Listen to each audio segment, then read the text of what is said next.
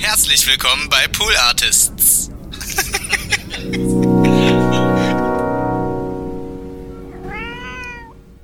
Ich habe Social Media Pause gemacht. Wie lange? Zwei Wochen. Wie war das? Super. Warum? Weil ich gemerkt habe, ich habe das, ich habe nur Instagram Pause gemacht. So mache ich übrigens Interviews. Ja. Dann wären wir auch in der Viertelstunde durch mit dem Scheiß. Ja. Ja, Wir haben leid 20 an dieser Minuten über den. Europapark gesprochen. Ja. Jesus, die Nils Buckelberg-Erfahrung ist vor allem, es zieht sich. Ich wollte auch eigentlich noch was über das Schlumpfland wissen, aber jetzt traue ich ja, mich nicht mehr zu ja, fragen. schade. ähm, Give you a chocolate back, I'm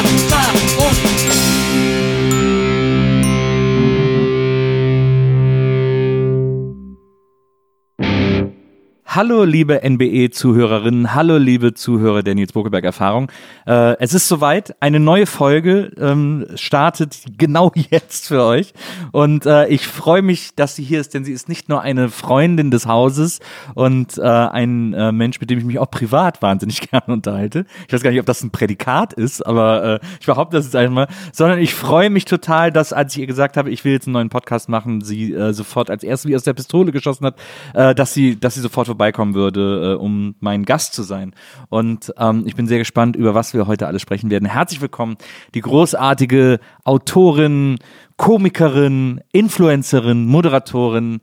Äh, Habe ich Autorin schon gesagt? Ich sag's nochmal, denn sie ist äh, hier und da Autorin. Sophie Passmann. hallo Nils Buckelberg. Hallo Sophie. Ich freue mich so doll. Schön, dass du da bist. Es ist, hat schon so toll angefangen. Deine Frau hat mir ein Plüschtier geschenkt, bevor der Podcast überhaupt angefangen ja, hat. das haben wir dir aus dem Urlaub mitgebracht. Ja, es ist ein kleiner Stitch. Ein, Schlafen- Schlafstitch. Ein Schlafstitch. Ein Ja. schlafender Schlafstitch. Ja, ist ganz- toll. Ja. Hat sich jetzt schon gelohnt. Es war auch ein schöner Urlaub. Oh, ich wäre wär gern immer noch im Urlaub. Roadtrip, ne? Ihr seid durch, schön durch. Ja, so ein bisschen roadtrippig durch Italien. Ich wäre einfach noch wahnsinnig gerne da. Ja, ist, ich habe gar keinen Urlaub gemacht dieses Jahr. Ist nicht gut, ne? aber du bist auch nicht so ein Urlaubstyp. ja, ich bin aber auch, ich, ich habe keine Kinder, ich habe keine Ehemänner, ich ich habe bin auch irgendwie. ohne Kind gefahren. Ja, aber ich habe das Gefühl, wenn man so einmal Leute in seinem Leben hat, die einem auch so ein bisschen zwingen, dass man das macht und sagt, dann und dann kann ich, lass uns doch jetzt mal fahren, ähm, dass man das vielleicht dann eher macht. Aber das ist eine, Bau da muss ich dran arbeiten. Ja, ja, ich muss mehr Urlaub machen. Ja, unbedingt. Nächstes Jahr wird nichts gearbeitet. Wichtig für die Work-Life-Balance. Auf jeden Fall. Ähm, Sophie, du bist Gast in der Nils Bokeberg-Erfahrung und äh, so. die, eine Idee dieses Podcasts ist es, dass sich meine Gäste so wohl wie möglich fühlen. Äh, das ist immer das Allerwichtigste. Deswegen fragen wir auch vorher nach Snacks, äh, fragen, was unsere Gäste trinken wollen. Das ist so lustig, weil ihr habt nicht eine einzige Sache gefragt. Ihr wisst einfach, was Doch. ich gerne snacke und, äh, und trinke. Nee, wir haben dich gefragt. Wirklich? Und du hast gesagt, ich trinke alles, was Nils mir hinstellt. Ach so, okay, dann, ah, dann, dann äh, jetzt wollte ich noch mehr Nähe herstellen, als äh, ich dachte, ihr habt einfach, ihr habt einfach perfekt antizipiert, was ich snacken möchte. Offensichtlich auch Aber wirklich. wir haben bei Snacks, wir haben ja auch Oreos, ähm, wir haben auch Manna-Waffeln, äh, wenn du welche willst, die sind ja auch vegan. Ähm, und Getränke, ähm, also wir haben einmal Cola, du hast jetzt gerade gesagt, du willst eine Cola haben, deswegen haben wir auch Cola für dich. Wir haben aber auch einen äh, sehr leckeren Rosé, Mhm. weil äh, wir beide trinken ja auch gerne mal ein Roséchen zusammen und ich sowieso. Ja. Äh, und äh, deswegen gibt es bei mir natürlich auch Rosé, wir haben auch Wasser, wir haben alles, was du willst, wir haben auch hier äh, Kinderschokolade.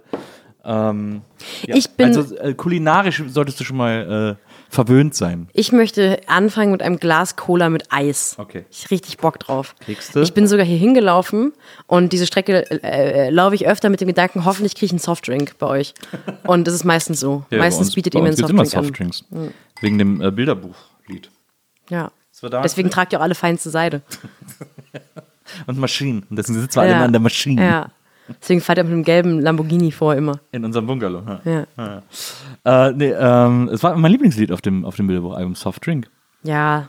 Wegen Ach, ich fand, ich dieser finde geile Rap-Part ich finde Bilderbuch sowieso. Ich habe mich, du kennst den bestimmt. Ich habe mal auf einem Stehempfang zusammen mit einem ähm, Musiker aus einer alten Hamburger Schule-Band rumgestanden. Ja. Der hieß Christoph irgendwas mit K. Christoph mit K. Ähm, da erinnere ich mich noch dran. Und das war wohl eine Band, die man auch kennt, wenn man alt ist. Ja. Ähm, und der, mit dem habe ich drüber geredet bei diesem Stehempfang, das Bilderbuch für uns beide das deutschsprachige Frank Ocean sind. Und wir waren so glücklich, weil wir beide diese steile These teilen miteinander. Ja. Und die wollte ich mit dir teilen. Finde ich schön. Ich, für mich war, äh, da ich ja eben so alt bin, waren für mich Bilderbuch immer äh, Falco zu Ende gedacht. Ah. Ähm, oder weitergedacht zumindest. Für mich sind Bilderbuch Wander in gewaschen. Oh Gott, niemand sollte Wander sein müssen. ähm, ich finde, was ich aber, ich finde es aber problematisch, dass Bilderbuch äh, sozusagen den Weg gehen, den viele junge Künstler, die großen Erfolg haben, gehen, nämlich dann sperriger zu werden und dann irgendwie so Alben zu machen, wo so drei gute Songs und der Rest ist irgendwie so Experiment. Das finde ich irgendwie schade. Ich frage mich, ob das, ich bin ja sowieso, mein, meine, meine, meine einzige Gedankenfigur ist ja, ist es was sehr Deutsches vielleicht? ähm, ich habe manchmal das Gefühl, dass man Eingängigkeit ganz oft mit Doofheit verwechselt in, im deutschsprachigen Raum und dass man dann vielleicht sich davor scheut, ähm, eine weitere erfolgreiche, weil eingängige Platte zu machen, weil man denkt, das sei nicht komplex. Ja, ja Und ich klar. fand Bilderbuch haben das perfekt hinbekommen. Die haben ein irre komplexes, auch musikalisch total filigranes Album gemacht und trotzdem hat man es halt geballert bei 1 Live. Ja. Absolut richtig. Was auch noch Meine Cola ist übrigens schon leer. ich, ich, ich sofort nach. Was äh, übrigens auch noch zur äh, Nils Burkelberg-Erfahrung gehört, ist, äh, dass wir äh, versuchen herauszufinden durch äh, gewiefte Recherche, ähm, wer so äh, Vorbilder oder Idole unserer Gäste sind. Mhm. Denn im Schatten seiner, seiner Idole und Vorbilder lässt es sich ja besonders gut launchen oder Ja. sprechen oder was auch immer. Und ähm, die suchen wir dann raus und machen äh, und, und, und drucken Bilder von ihnen aus und äh, stellen die unseren Gästen hin, damit sie ein bisschen gemütlicher haben. Bei dir ist das große, äh, wenn man wenn man googelt, so viel Passmann Idol, dann ist das große, vielfach, zigtausendfach genannte Superidol äh, Bruce Springsteen als dein großes Vorbild. Und Wo, wer sagt das? es gibt das gibt so viele Links. Also wenn du so viel Passmann und Idol googelst, kommt andauernd Bruce Springsteen. Ernsthaft? Irgendwo das wahrscheinlich mal so angedeutet hast. Ich hab mal- und deswegen wird er aber zu, zu deinem Idol gemacht. Aber sozusagen. wie, wie ist das? Haben dann Leute Artikel darüber geschrieben, dass er mein Idol sei? Oder gibt es einfach nur so eine Algorithmusverbindung von. Nee, nee, nee, nee, also es, äh, tatsächlich haben das haben Leute darüber geschrieben und haben geschrieben, dass der dein Idol sei. Weil sie es irgendwie in einem Interview so verstanden haben oder weil du es vielleicht auch so ähnlich gesagt hast oder so. Aber es gibt nicht, weil ich habe ich hab, äh, vor zwei Jahren mein Google Alert zu mir selber weggemacht, weil das ist das Beste, was man, das ist wie Therapie, nur billiger. Ja, also ich hatte Ähm, noch nie einen Google Alert, das ist ja Ich hatte mal so ein halbes Jahr, äh, ähm, das war wirklich, das war jeden Morgen wie tausend Nadeln, das ist wie ein Tattoo, ohne dass was bleibt auch am Ende, das ist irgendwie nicht geil. Außer auf der Seele. Ja, ein Tattoo für die Seele, das klingt wie so ein, ähm, wie so ein P. Werner-Song. Zweiraumwohnung. Tausend Nadelstiche, die man nicht sieht, könnte auch ein P. Werner-Song sein. Ja, Seelentattoo. Ich glaube, die hat sogar Oh, einen Song, der Seelentattoo. Heißt. Wirklich? Ich glaube ja. Ähm, Lisa, guckst du mal, ob P. Werner ein Lied hat, das Seelentattoo heißt? Ähm, und deswegen, deswegen frage ich so nach, weil ich sehr fasziniert bin von so Leuten oder von der Tatsache, dass es Leute gibt, über die es Artikel gibt, die, in denen nur eine Information steht. Also wenn es zum Beispiel so wirklich einen Artikel gäbe auf irgendeinem Online-Bla, Ja. wo sagt, ähm, Sophie Passmanns Idol ist Bruce Springsteen, dann wäre ich so viel faszinierter von mir selbst. Aber es ist doch dieses, es ist doch das Michaela Schäfer-Prinzip, dass sie immer so, die immer irgendeinen Hot Take raushaut, wo man so denkt, das sagt die, das, das hat die halt dann einmal in ihrem Wohnzimmer auch gesagt und am nächsten Tag ist das plötzlich, ist der, dieser eine Satz plötzlich ein Artikel irgendwo. Ja, ich muss nochmal nachhaken, aber es sind nicht solche Artikel, oder? Nee, es nee, ist einfach nee, nee, nur, es ist einfach so, nur, es manchmal stand, stehen es ist dann, glaube ich, Artikel. auch auf Twitter und in irgendwelchen Anreißern steht's dann. Okay, ach so, okay, äh, ja, sowas. Texte ja. so, ja. ja, ich habe mal ähm, fürs Zeitmagazin darüber geschrieben, dass ich Bruce, Bruce wie du magst, ma- mag ich ihn sehr, weil ich ihn auch sehr gut aussprechen kann, Bruce Springsteen sehr verehre. Ja. Und ähm, ich habe sogar vor einigen Monaten, es war vor mindestens einem halben Jahr, weil es war eine Party und die war deutlich vor Corona, ähm, einen der deutschen Verantwortlichen äh, kennengelernt, der auf einer Party auf mich zugestürmt kam und meinte, dein Kolumne hängt bei uns im Büro. Ah. Und die machen äh, Bruce Springsteen für Deutschland. Verstehe. Und da habe ich mich sehr gefreut. Und äh, weil eben dein, äh, sagen wir jetzt mal, dein Vorbild Bruce Springsteen äh, wäre oder, oder du ihn sehr verehrst, äh, haben wir dir dieses Bild von äh, Joy und Ah, Jordan Alani und Ilgen nur, das einfach das coolste Foto der Popkultur in diesem Jahr in Deutschland. das beste Bruce Springsteen Cover, das der Rolling Stone jemals hatte. Ja, ist es eine Sache, die kennt man die oder muss man die jetzt erklären? Weiß ich nicht, können die Leute ja googeln. Joy Denalani war auch schon hier im Podcast ähm, und das war auch ein äh, sehr tolles Gespräch. Wir haben gar nicht über das Rolling Stone Cover gesprochen, weil es ja auch nicht so eine Riesennummer ist, aber ich dachte, diesen, äh, der, der Gag hat sich bei dir so angeboten. Darf ich das Deswegen. mitnehmen? Ja, unbedingt. Toll. Das ist ein Wahnsinn. Aber hast du, da- hast du deine Frau gefragt, weil der Rahmen sieht sehr schön aus.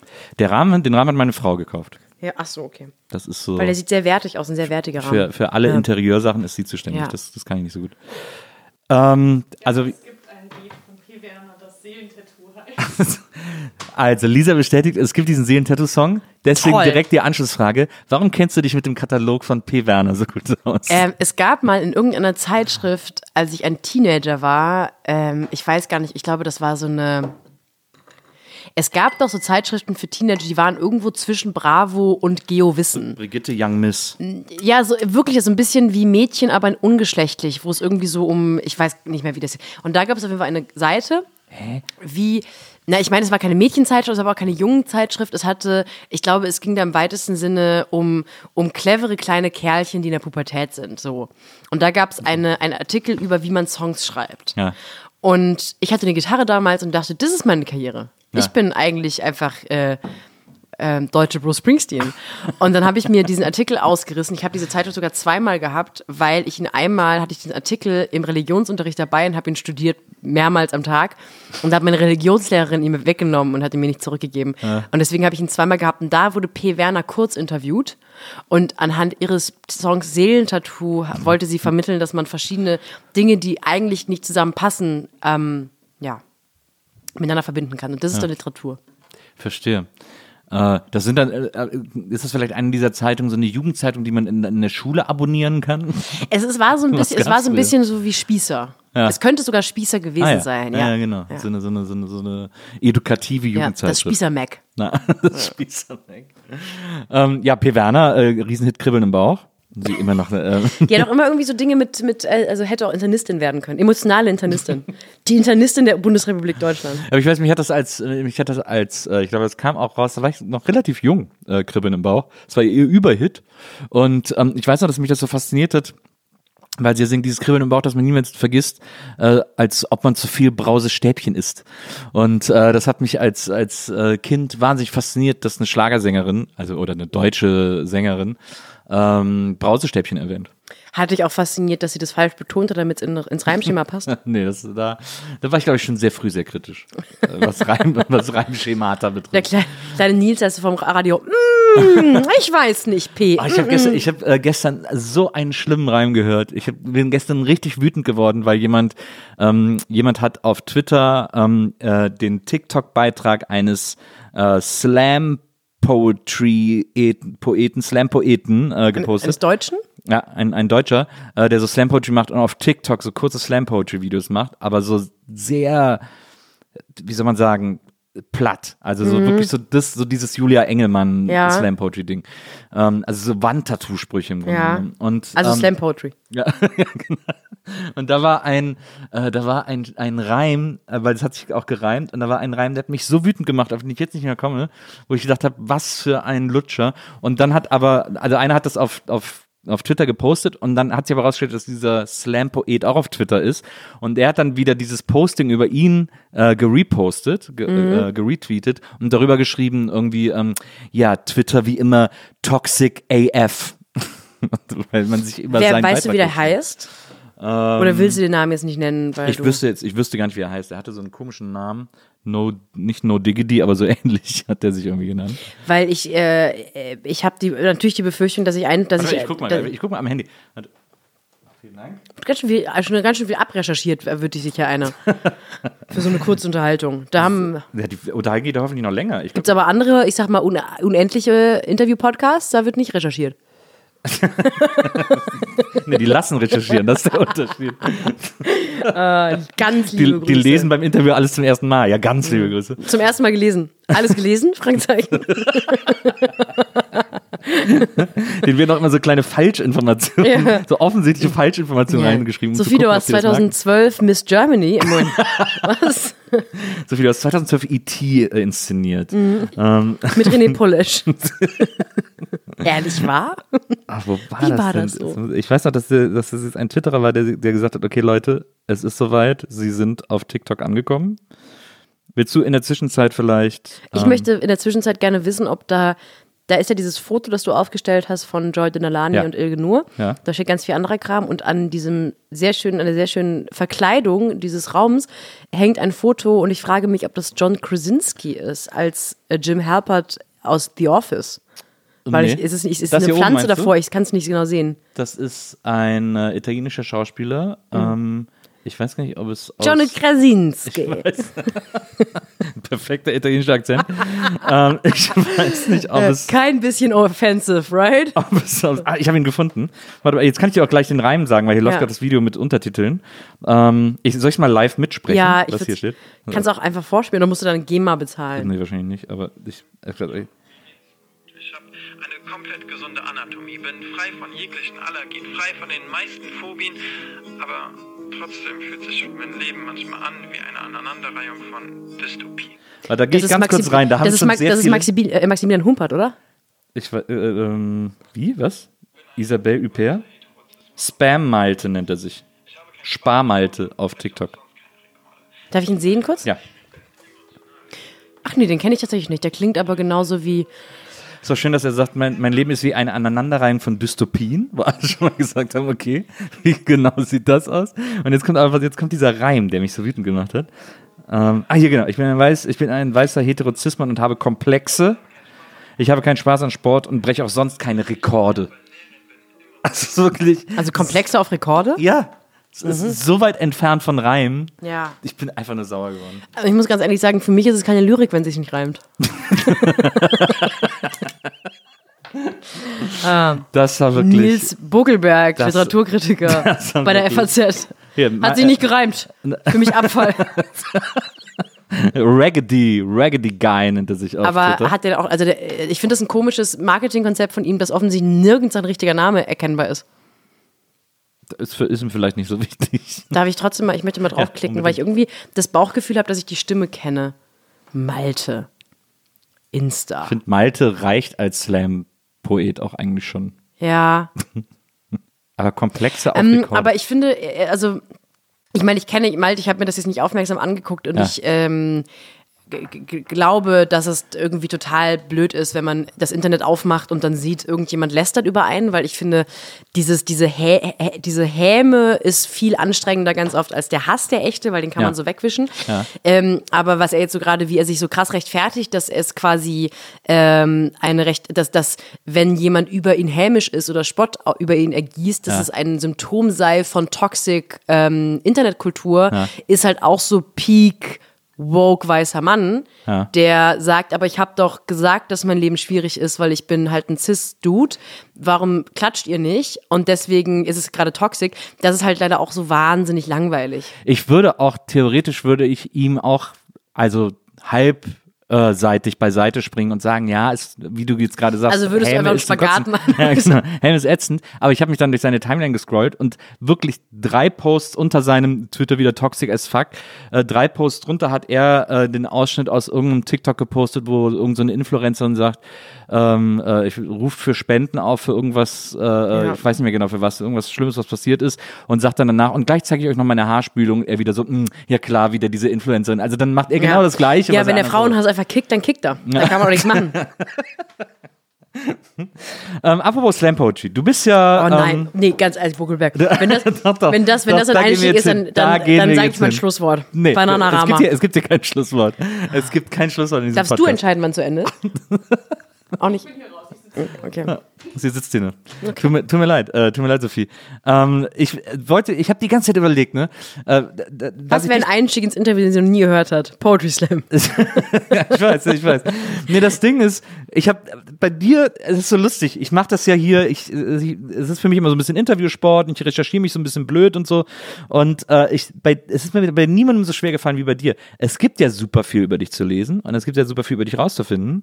Ähm, aber irgendwie ist unsere äh, Freundschaft schon so ähm, real, dass es mir super schräg vorkommt, dich so zu interviewen, dass wir über Dinge reden, von denen ich das Gefühl habe, dass du sie schon 2000 Mal erzählt hast. Also das will ich ja auch gar Ja. nicht, logischerweise. Aber ähm, und dann überlege ich so, was soll das Ziel von so einer Folge sein, wo du zu Gast bist? Wenn ich dich hier, also jetzt, so wie jetzt, Ja. äh, wenn du in meinem, in meinem Interview-Podcast bist. Und dann überlege ich natürlich auch, denke ich auch an die Leute, denen, die man dann vielleicht noch kurz so ein bisschen an die Hand nehmen muss, um denen zu sagen, wer du bist und was du machst und was du gemacht hast und so. Es können aber nicht so viele sein.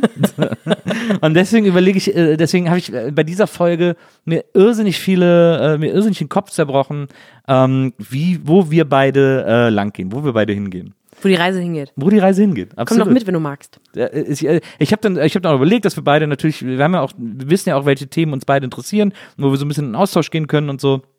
Und äh, das will ich auf jeden Fall auch. Aber ähm, es gab so ein paar Sachen, wo wir beide auch noch nie drüber gesprochen haben. Gab es auch Ungereimtheiten?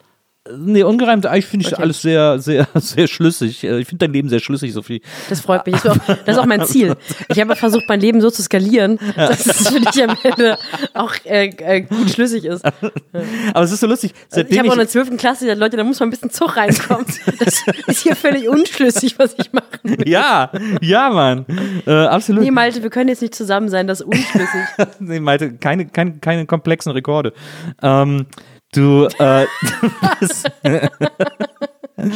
ähm, ich habe mal gelesen, äh, jemand hat in, in einer Zeitung hat dich so beschrieben, das fand ich ganz gut, akademisch beschlagene Influencerin. Ja, weißt du, wer das geschrieben hat? Nee. Hast du das noch? Es war irgendwie in äh, Tagesspiel könnte es sogar gewesen sein. Ja. Irgendwie sowas. Irgendwie in so einem, in so einem längeren Artikel. Klingt aber auch so ein bisschen spöttisch, oder?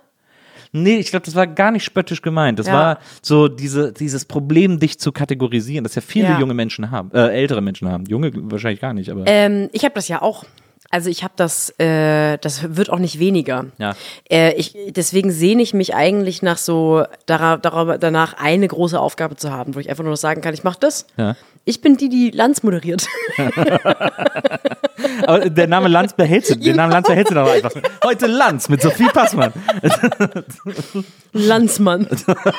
Oh, oh, oh, Hotburn. Ähm, ja, ich Aber guck mal, Ich glaube, so, ich glaube aber, das ist tatsächlich so ein bisschen so ein Boomer-Phänomen, Phänomen, dass man dazu sagen möchte, ja, ja, die ist Influencerin, aber die ist nicht dumm. Ja. Weil das Klischee davon ist halt, Leute, die influenzen, sind dumm. Klar, Bibis Beauty ich Place und bin so. halt aber auch streng genommen keine Influencerin, weil ich ähm, Influencerinnen oder InfluencerInnen sind Menschen, die Werbung, ihre Reichweite verkaufen. ja. Und das mache ich zumindest nicht im Finanziellkapitalsinne. Ich mache das natürlich im Sozialkapitalsinne. Also Ja. natürlich kriege ich Einladungen wegen meiner Reichweite oder Anfragen wegen meiner Reichweite. Da mache ich mir keine Illusionen. Aber ähm, ich passe auch, ich mache auch keinen Content, um Reichweite zu erhöhen. Die ist mir tatsächlich glücklicherweise einfach passiert. Ja. Ich hatte wirklich oder ich habe das große Glück, dass es ähm, Leute gibt, die den Kram, den ich sowieso machen würde, gucken wollen. Ähm, und ich glaube, das ist dann so ein bisschen, Leute, die sich weniger im Internet auskennen, haben das Gefühl, sie müssen dazu schreiben.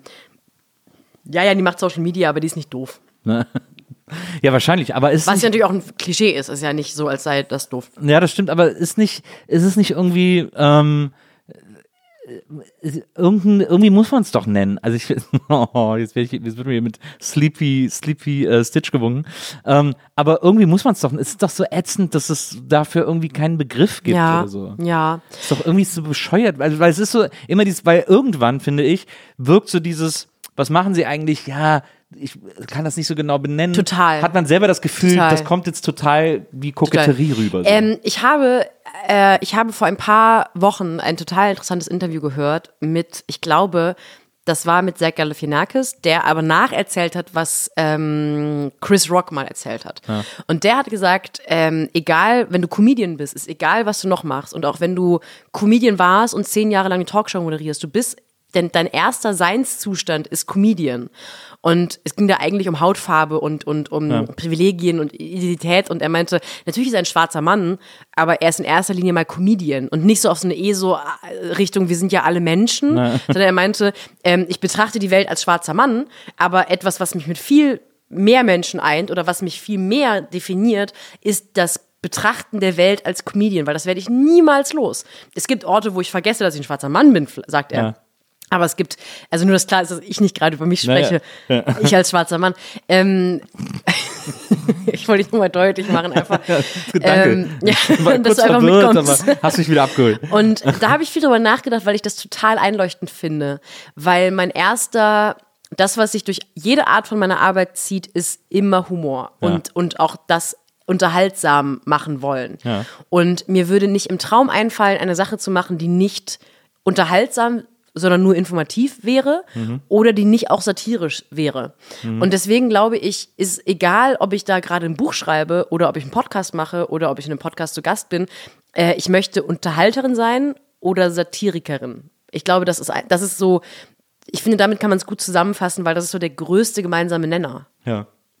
Da, also, äh, ja, das glaube ich auch.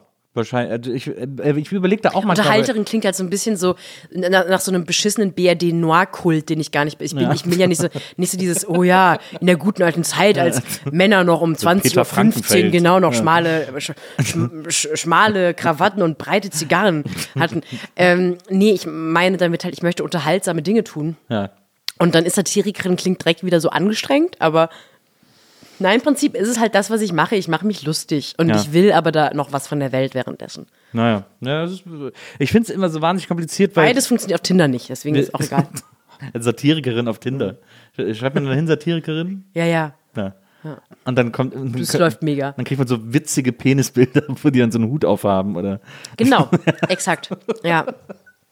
also in irgendeinem Film. Soll ich dir mal einen Witz zeigen? Ach nee, Dann das hat mal King of Queens, das mal. Äh, da hat doch Doug immer äh, Fotos in seiner Hose gemacht mit so einem Hut auf. Mit, auf so einer Hochzeit, wo so Kameras Ja, auslagen. stimmt. Und dann wurden die Fotos alle entwickelt, er musste die unbedingt zurückholen. Genau. Ähm, ja, ich, das, ich verstehe das aber total, weil ja sozusagen das Privileg dessen, was wir machen, es gibt ja auch bei uns beiden so Schnittmengen in den Dingen, die wir tun, ist ja im Grunde genommen, dass wir so, dass wir äh, alle möglichen Sachen ausprobieren können. Also auch so Medienformen ausprobieren können äh, und uns darin ausprobieren können und, und gucken, was irgendwie hängen bleibt sozusagen äh, und was funktioniert und was nicht und so. Und das ist, ich finde es immer total mühsam. Ich, also ich, mein, ich, ich sage immer, ich bin Moderator oder Autor. Das ist eigentlich immer so, finde ich, so, so sehr einfache Überbegriffe, äh, mit denen man da irgendwie jonglieren kann. Aber es, wenn man nur einen davon sagt, befriedigt es einen auch nicht so. Deswegen ist das Ja. Ähm, deswegen ist sozusagen eher aufs Inhaltliche gehen wahrscheinlich schlauer als, äh, als der Versuch auf die Form zu gehen. Ja. Ähm, Und ich fühle mich damit auch total wohl. Also ähm, ich fühle mich wirklich am wohlsten mit Satirikerin. na, Weil Tatsächlich. Ich, ja, weil ich damit am ehesten, also bei, bei Unterhalterin genau das, was ich ja versucht habe eben zu beschreiben, dieses altmodische aber daran. so Ich finde Entertainerin. Ja, bei Entertainerin, da denke ich sofort wieder an so an so Pro7 ähm, Challenges irgendwie. Ich möchte Nur wegen We Love to Entertain ich, You. ja, ich möchte, ich möchte, ich möchte, weißt du, ich sage jetzt, das sage ich jetzt einmal und das sage ich auch hier nochmal in der Öffentlichkeit, damit ich die Mail nicht nochmal wiederholen muss. Ich möchte nicht mit Klaas um die Welt reisen. Die Anwälte von Florida TV scheinen es ja nicht zu verstehen. Natürlich, ja, ja. Ähm, ja, ja. Nee, ich, äh, ich glaube, dass, dass ich aber auch, äh, das wäre auch so ein bisschen geschummelt, weil da mu- muss ich dann auch ganz äh, ehrlich mit mir selber sein und ich glaube auch mit meiner Außenwirkung. Ich bin natürlich nicht harm, nee, harmlos klingt wieder so wertend, als sei harmlos was Schlechtes. Ich meine das ganz im Gegenteil. Ähm, ich bin nicht zahm genug für, Enterta für Entertainment und Unterhaltung. Ich bin natürlich niemand, den man irgendwo hinstellen würde mit dem Versuch, eine 20.15 Uhr Show zu moderieren. Dafür rutscht mir immer zu viel Inhalt rein. Und das meine ich überhaupt nicht selbst, das meine ich gar nicht selbsterhöhend. Ganz im Gegenteil. Ja, ja, ich habe das eine große Kunst, sich selbst zurückzunehmen, um etwas lustig zu gestalten. Und deswegen fände ich Unterhalterin geschummelt, weil mir geht's nicht immer nur um Unterhaltung, mir geht's auch darum, was zu sagen. Ja. So. Und deswegen, bei Satirikerin zog ich am wenigsten zusammen, um ehrlich zu sein. Aber ist bei Satirikern nicht immer die Gefahr, dass man sagt, äh, spricht da jetzt die Kunstfigur? Ja, das, der, äh, das, ich ich ähm, ich mache so eine neue Form von Kabarett. Ähm, die, das Besondere an meiner Kunstfigur ist, dass die sich eins zu eins überschneidet mit meiner echten Figur, mit meiner echten Person. Und man deswegen gar nie weiß, ob da nicht vielleicht auch die echte Sophie Passmann Mit spricht. meiner echten Figur, da hast du dich, das war ein freudscher Versprecher. Ja. Du we- weißt im Oh. Leben, du kannst im Leben gar Ich nicht mehr wei- genau, es ist, auseinanderhalten. es ist ein bisschen, Was ist Kunstfigur? es ist, bin, ich, äh, bin ich eine Kunstfigur? Es ist Jacqueline Hyde, aber in Schwarz-Weiß. Also du weißt einfach gerade null, was Ja, es ist nur Hyde. Es ist genau. Es ist Die Jai. langweiligste Geschichte Genau. der Welt. Mr. Hyde. Ja, genau. Einfach ein netter Typ, ähm, der nicht viel abends macht. Ist Jekyll nicht der? Nee, Jekyll ist der Böse und Hyde Nee, ist nee, der. nee, Jack ist er, Dr. Jekyll Mr. Hyde. Dr. Jekyll ist ja der, der das Serum Ja. entwickelt und seine böse Dann Figur müssen ist wir aber. Dr. Hyde. Jekyll haben. Das Weil stimmt. Hyde wäre so ein Aber ist nicht Dr. Jekyll eigentlich der Bösere? Weil er das ja überhaupt erst entwickelt und das Experiment Also gemacht das sind so Fragen, dafür habe ich aufgehört, Philosophie studieren, weil ich solche, zu studieren, weil ich solche Männer nicht mehr auf Partys treffen wollte. Aber, du, aber äh, nur, wenn du, nur weil du es aufhörst zu studieren, sind diese Männer ja nicht weg. Die kommen ja, Ja. auch auf andere Partys. Du, wenn ich, das habe ich als Kind gelernt, dass wenn ich die Augen verschließe, dass es, äh, wenn ich euch nicht sehe, seht ihr mich nicht. Ja, das stimmt natürlich. Du bist äh, acht Kilometer vom Europapark aufgewachsen. Ja, das ist so geil, oder? Du bist auch großer Europapark-Fan. Du Ich sagst, du sagst immer, das wäre der beste Freizeitpark der Welt. Aber Es ist du ja hast auch- noch keinen anderen gesehen. Doch. Was denn? Mhm, schon. Und wo warst naja, du denn, ne? Ähm, ich war im Playmobil-Land und Im was? Schlumpfparadies. Was war das davor? Naja, aber das ist so, weißt du, mit dem Europapark und mir, wenn du mit 18 die Liebe deines Lebens triffst Ja. und weißt, das ist die Person, mit der ich den Rest meines Lebens verbringen möchte, dann fängst du nicht an, in einer Bar auf einmal ähm, mit so einem mit so einem ambitionierten Sneakerhead zu diskutieren, der gerne Fixie-Fahrräder selbst zusammenschraut. Also deswegen Wie war kann der jemals von irgendwem die Liebe des Lebens sein? Genau, weil ich will mich ja nicht mit dem andaten, sondern ich habe ja schon die Liebe des Lebens zu Ja. Hause. Und so ist es im Europapark. Ich fange doch jetzt nicht an, nochmal in den Moviepark zu gehen oder ins, Phanta ins Phantasialand, weil ich weiß, ich bin groß geworden mit dem besten Freizeitpark der Welt. Aber es ist doch, also erstmal ist es, glaube ich, super ungesund, äh, mit ab 18 mit jemandem zusammen zu sein und niemand anders mit an. Ich war schon früher mit dem Das geht zusammen. irgendwann schief. Das geht irgendwann, äh, dann ist dann da ist so ein, so ein unkontrollierbares Verlangen danach, doch noch andere Hm. Partner zu sehen. Naja, ich weiß nicht. Ich glaube, es gibt immer die Geschichten, bei denen, die's fun- die, bei denen es fun- funktioniert hat und die erzählt man sich dann sehr gerne, weil man natürlich auch einen Hang dazu hat. Man wünscht sich ja diese Liebesgeschichte. Der Ja. Freizeitpark, mit dem ich groß geworden bin, ist auch der, in den ich den Rest meines Lebens gehe. Ja. Ähm, und ich bin da halt, seit ich ein Kind war, ich kenne den halt auch in- und auswendig. Also wenn ich da reinlaufe, dann ähm, weiß ich ganz genau, mhm, nur, die, nur die Versager fangen an bei der Geisterbahn. ich setze mich erstmal schön in die Bahn, fahre an, ans andere Ende des Parks, wo die ganzen anderen Besucher noch nicht angekommen sind Ja. und fahre dann, Wildwasserbahn machen wir erst am Ende, das war ein bisschen nass. So, ich habe da einfach ganz genau einen Plan. Und Okay. ähm, man, kennt, man, man gewöhnt sich halt auch aneinander, weißt du, die Routine ist ja auch, ist ja auch schön. Ist denn äh, der Freizeitpark, äh, der Europapark, äh, bauen die viel um? Also sind die so beim Phantasialand zum Beispiel? Ich bin ja im Phantasialand aufgewachsen, das war ja irgendwie äh, ein paar Kilometer nur von meiner, von meiner Heimat entfernt. Und äh, da ist es so, die sind äh, in Brühl, die sind direkt am Stadtrand, also äh, quasi äh, das äh, Phantasialand und mehrere Gärten von Häusern, wo Menschen wohnen, sind nur durch einen Zaun getrennt. Und deswegen können die nicht größer werden. Deswegen Ja. können die nicht expandieren, deswegen bauen Sind die sie nicht der sozusagen. beste Freizeitpark der Welt? Äh, früher waren sie tatsächlich der beste Freizeitpark Europas. Ähm, aber deswegen müssen sie immer den Park selber komplett umbauen, äh, sodass man alle 20 Jahre in ein komplett neues Phantasialand kommt, im Grunde genommen. Ja, ähm, die müssen nicht, also die, jetzt mal ohne Flachs, der Vorteil ist wirklich, dass die in, ich glaube, nahezu unendlich viel, natürlich nicht unendlich viel Land, aber die haben extreme Freiflächen um den Park drumherum. Ich glaube, die werden jetzt auch langsam, äh, kommen nicht an ihre Grenzen, aber die ha- haben sich enorm vergrößert in den letzten Jahrzehnten. Und ähm, ich weiß auch, dass der Europapark schon auch sehr geliebt wird. Auch die Betreiber werden in der Region sehr gemocht, weil die sich wirklich anständig verhalten. Also ähm, äh, die, die Gemeinde, die zu, dem- zu dem der Europapark gehört, ist natürlich dann sehr reich dadurch, aber auch die Unternehmerfamilie, die da ist, ähm, sorgt dafür, dass diese Gemeinde auch noch zusätzlich zu den Steuern davon profitiert. Alle, die da wohnen, dürfen da kosten, kriegen Jahreskarten kostenlos. So. Und ich glaube, es gibt dann, ich, ich habe noch nie was davon mitbekommen, zumindest, dass so umliegende Landbesitzer sagen, nee, euch verkaufe ich nicht. Die kriegen anständige Preise für die Länder äh, für die, für die Landgebiete und dann können die sich im Prinzip so viel sie wollen vergrößern. Ähm, und die haben da, glaube ich, einen ganz cleveren Platz gewählt. Ähm, und die bauen nicht um, aber die haben ja auch dieses Konzept, des, die ba- bauen ja wirklich Europa nach. Also die haben ja Ländergebiete und die würden jetzt nicht irgendwann auf die Idee kommen, einfach Frankreich platt zu machen. Weil das haben wir schon mal versucht, das hat nicht, das hat nicht geklappt. Die haben die Deutschen schon mal versucht. Ja, Aber man könnte ganz im ja, Gegenteil, es gibt immer mehr. Es, kommt, es gibt einen elsässischen Themen, Themenbereich, jetzt einen neuen.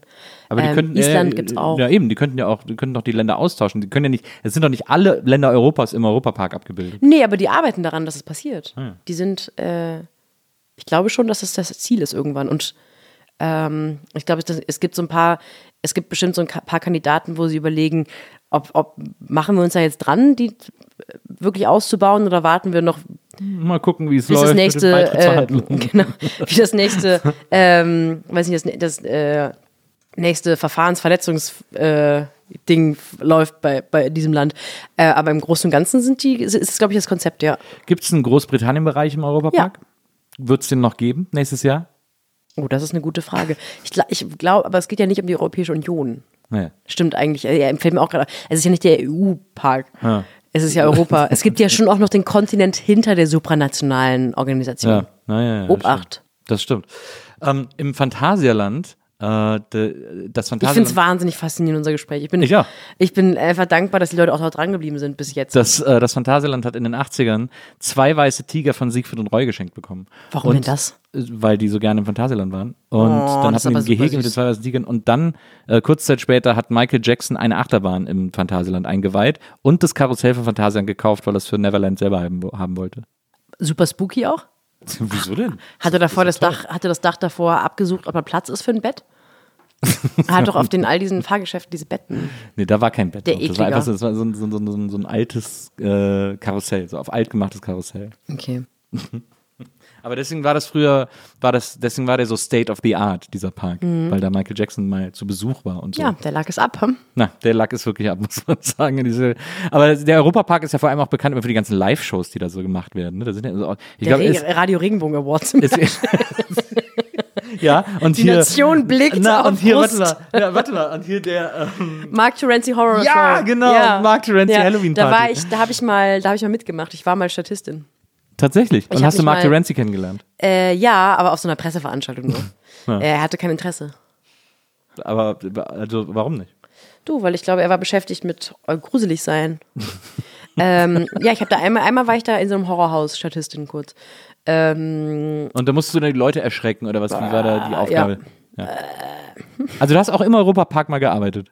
Äh, nur, ich habe mich nur einmal schminken lassen, quasi für eine Story. Ich war, ich damals noch für die Badische Zeitung wurde ich Ah, ja. geschminkt von auch so einem.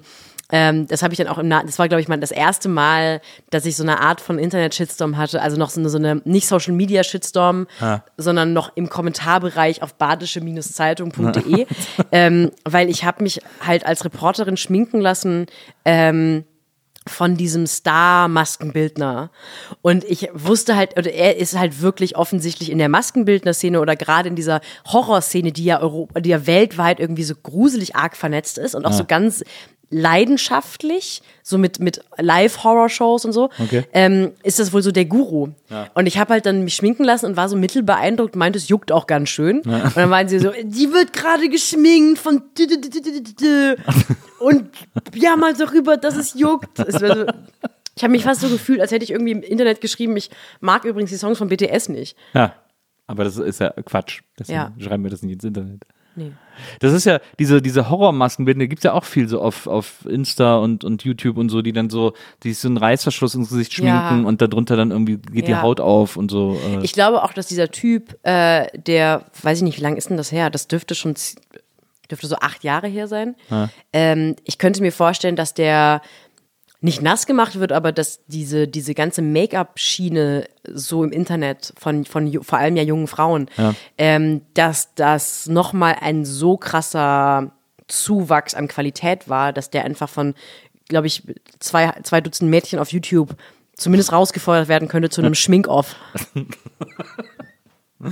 Ähm, dann äh, hast du damals eben äh, für die äh, unter anderem für die Badische Zeitung geschrieben. Was ich ich habe so ein Video gesehen, wo du ähm, ich glaube dieses war dieses Funk Kochformat, wo du äh, Wein äh, äh, uns Mhm. beigebracht hast, wie man Wein äh, schmeckt und wie sollen wir uns mal eigentlich einen eingießen oder willst du immer noch Cola trinken? Ah, Ich habe gest hab ich gestern getrunken. Also ich, ich gieße mir mal einen ein und dann Ja. vielleicht, wenn du Lust bekommst, dann, Ja. äh, dann kannst du, äh, kann ich dir auch einen eingießen. Oh, oh, das ist ja toll. Dankeschön. Äh, Lisa holt die kalte Flasche Rosé. Ähm, Für sich aber selbst. naja, klar. ähm, und da hast du, glaube ich, erzählt, dass du auch mal in einem Weinladen gearbeitet hast. Nein. Ne? Nee. Hast du nie, also dann hast du das zu Hause gelernt oder was? Genau, Wein ja. richtig probiert und Ja, ja, ja, so, also ähm, meine Mama hat eine Zeit lang ein- einen Weinladen geleitet und ich habe komme aus einer weinaffinen Familie und Ja. ich habe dann im Studium habe ich äh, viel so über Wein gelernt, aber jetzt nicht, es ist nicht so, als wäre ich irgendwie so ultra ähm, äh, leidenschaftlich und würde jedes Wochenende im Weinladen irgendwie neue Weine probieren. Ich habe einfach, ich habe keine Berührungsangst damit und ich habe großen Spaß daran Ja, genau. und ich habe auch ähm, ich habe, glaube ich, so ein bisschen eine Ahnung, in welche Richtung Weine gehen können. Ich bleibe so ein bisschen, also ich lese mir so Texte über Weine zum Beispiel durch, wenn in irgendeiner Zeitung wieder ein Weinkolumnist schreibt, der und der soll geil sein, Ja. da bin ich voll dabei. So. Ja. Aber weil es so eine, weil so Texte irgendwie so. Ich will ein einfach zeigen, dass ich was Besseres bin. Das ist mir dann. Nee, aber so Texte sind ja auch immer so ein bisschen weird. Ich lese die auch voll gerne. Ich lese auch gerne Restaurantkritiken, aber nur, weil die dann über glasierte Zwiebeln schreiben, als wäre es irgendwie eine neue Superwaffe oder so.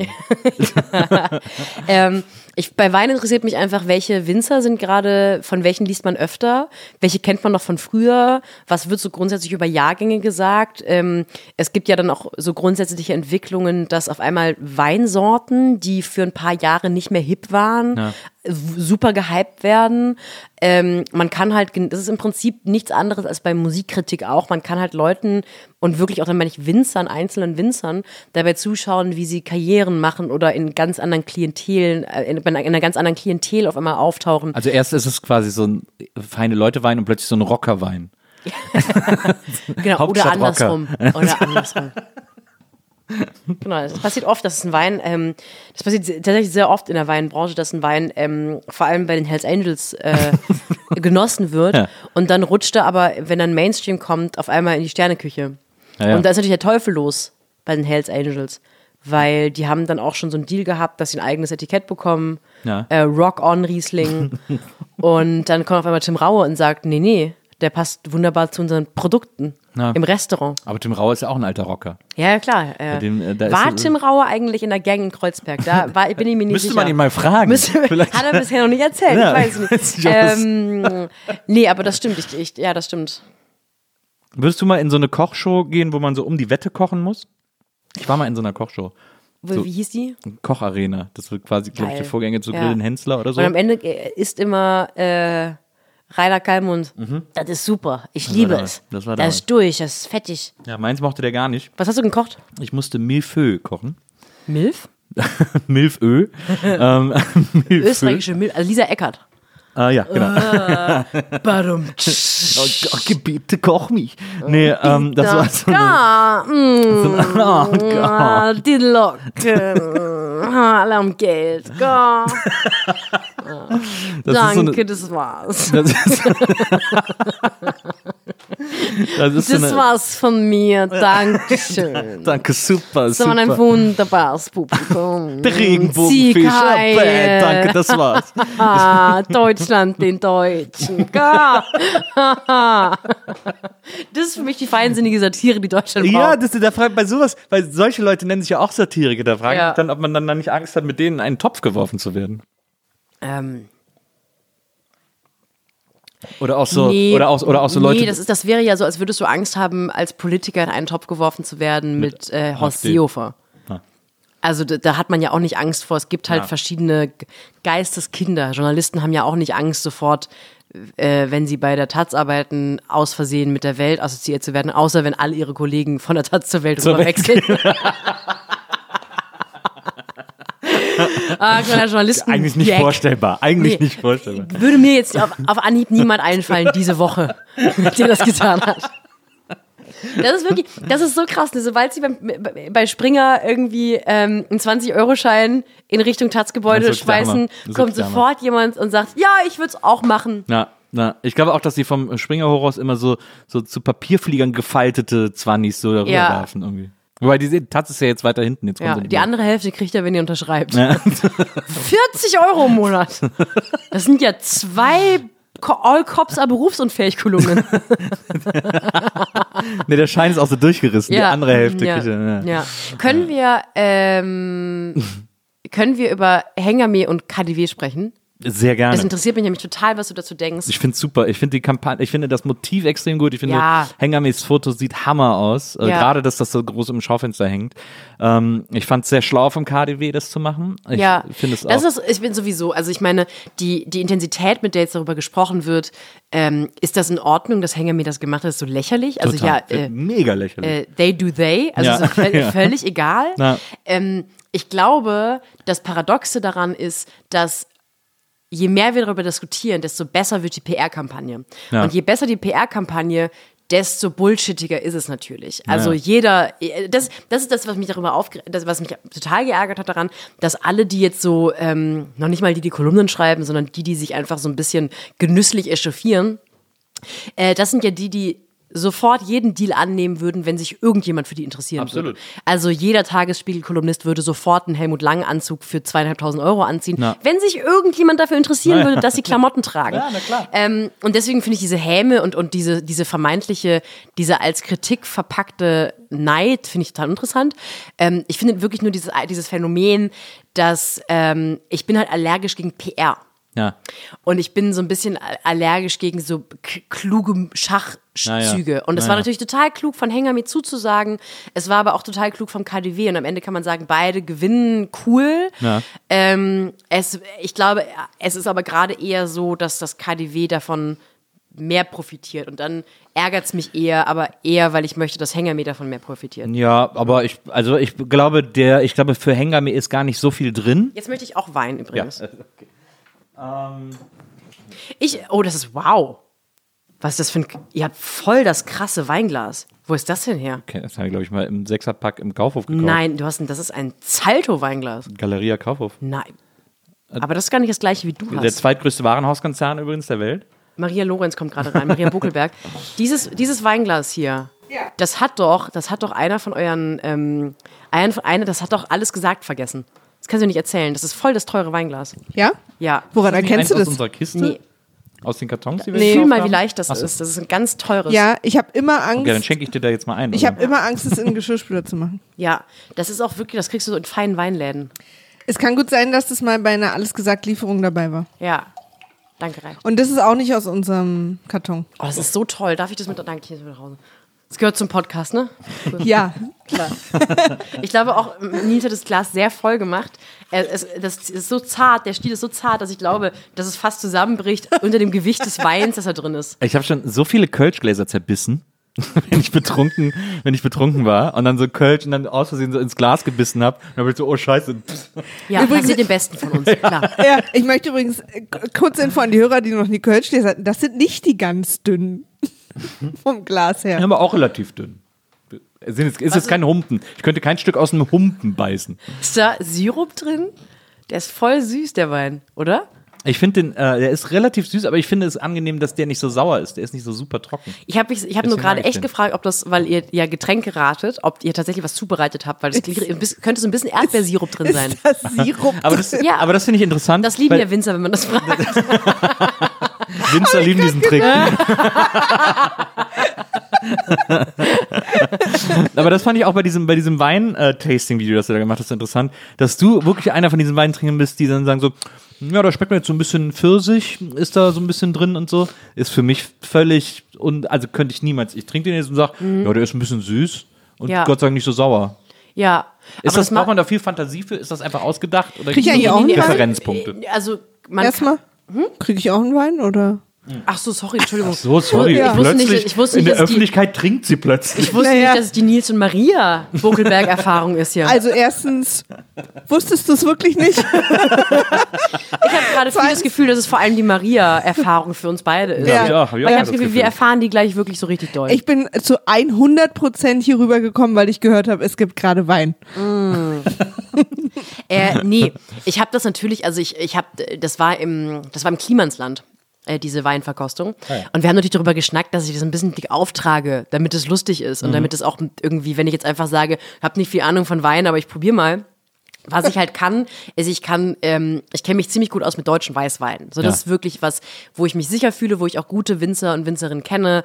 Ähm, man kann sich immer noch doller reinnörden, aber ich sag, ich spreche auch nie über Weine außerhalb von Deutschland, die nicht weiß sind. So, das Ja. ist einfach, Ja. ich, sowieso mich interessiert vor allem die Dinge, die weiß sind. Ja. Das ist das, was ich In außerhalb, Deutschland. Außerhalb von Deutschland redest du eh nicht gern. Ja, genau. Also ich rede einfach passieren. gerne über die CSU. Ja.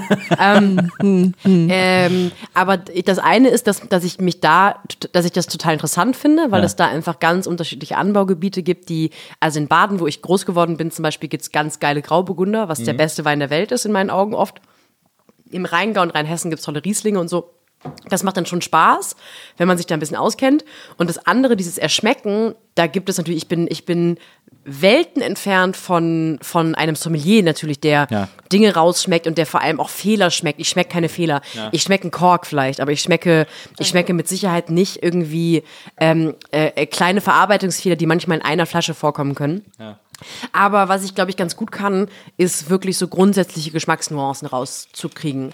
Da bin ich glaub, sogar, ich habe so zwei Wein-Nerd-Freunde, da habe ich das Gefühl, ich bin auch so gar nicht so weit hinter denen her, obwohl die viel, viel mehr Ahnung von Wein haben. Und ich glaube, das ist ein bisschen so eine Trainingssache. Das ist ja, äh, das ist ja etwas, was du mit Alfred Biolek gemeinsam hast. Wir haben viel gemeinsam. Was habt ihr noch gemeinsam? Ich würde sagen, wir sind Inspiration für schwule Männer in ganz Deutschland.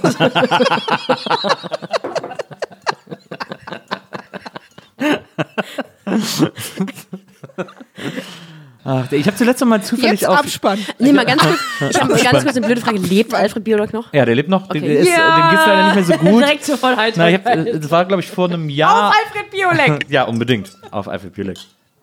Zum Wohl. Aber drei verschiedene Gläser auch. Ja, ich glaube, ich glaube irgendwo, der, der Hersteller meines Glases, der zuckt gerade so zusammen, der hat gerade so, oh, irgendwie ist mir so kalt und dann Ja. merkt er, irgendjemand trinkt gerade Rosé mit Eiswürfeln. Ja, und stößt mit Billiggläsern an. Ja, Schatz, geht's dir gut? Es gibt- billige Weingläser sind wie AfD-Mitglieder, es gibt Kontaktschuld. Dieb, Entschuldigung, egal.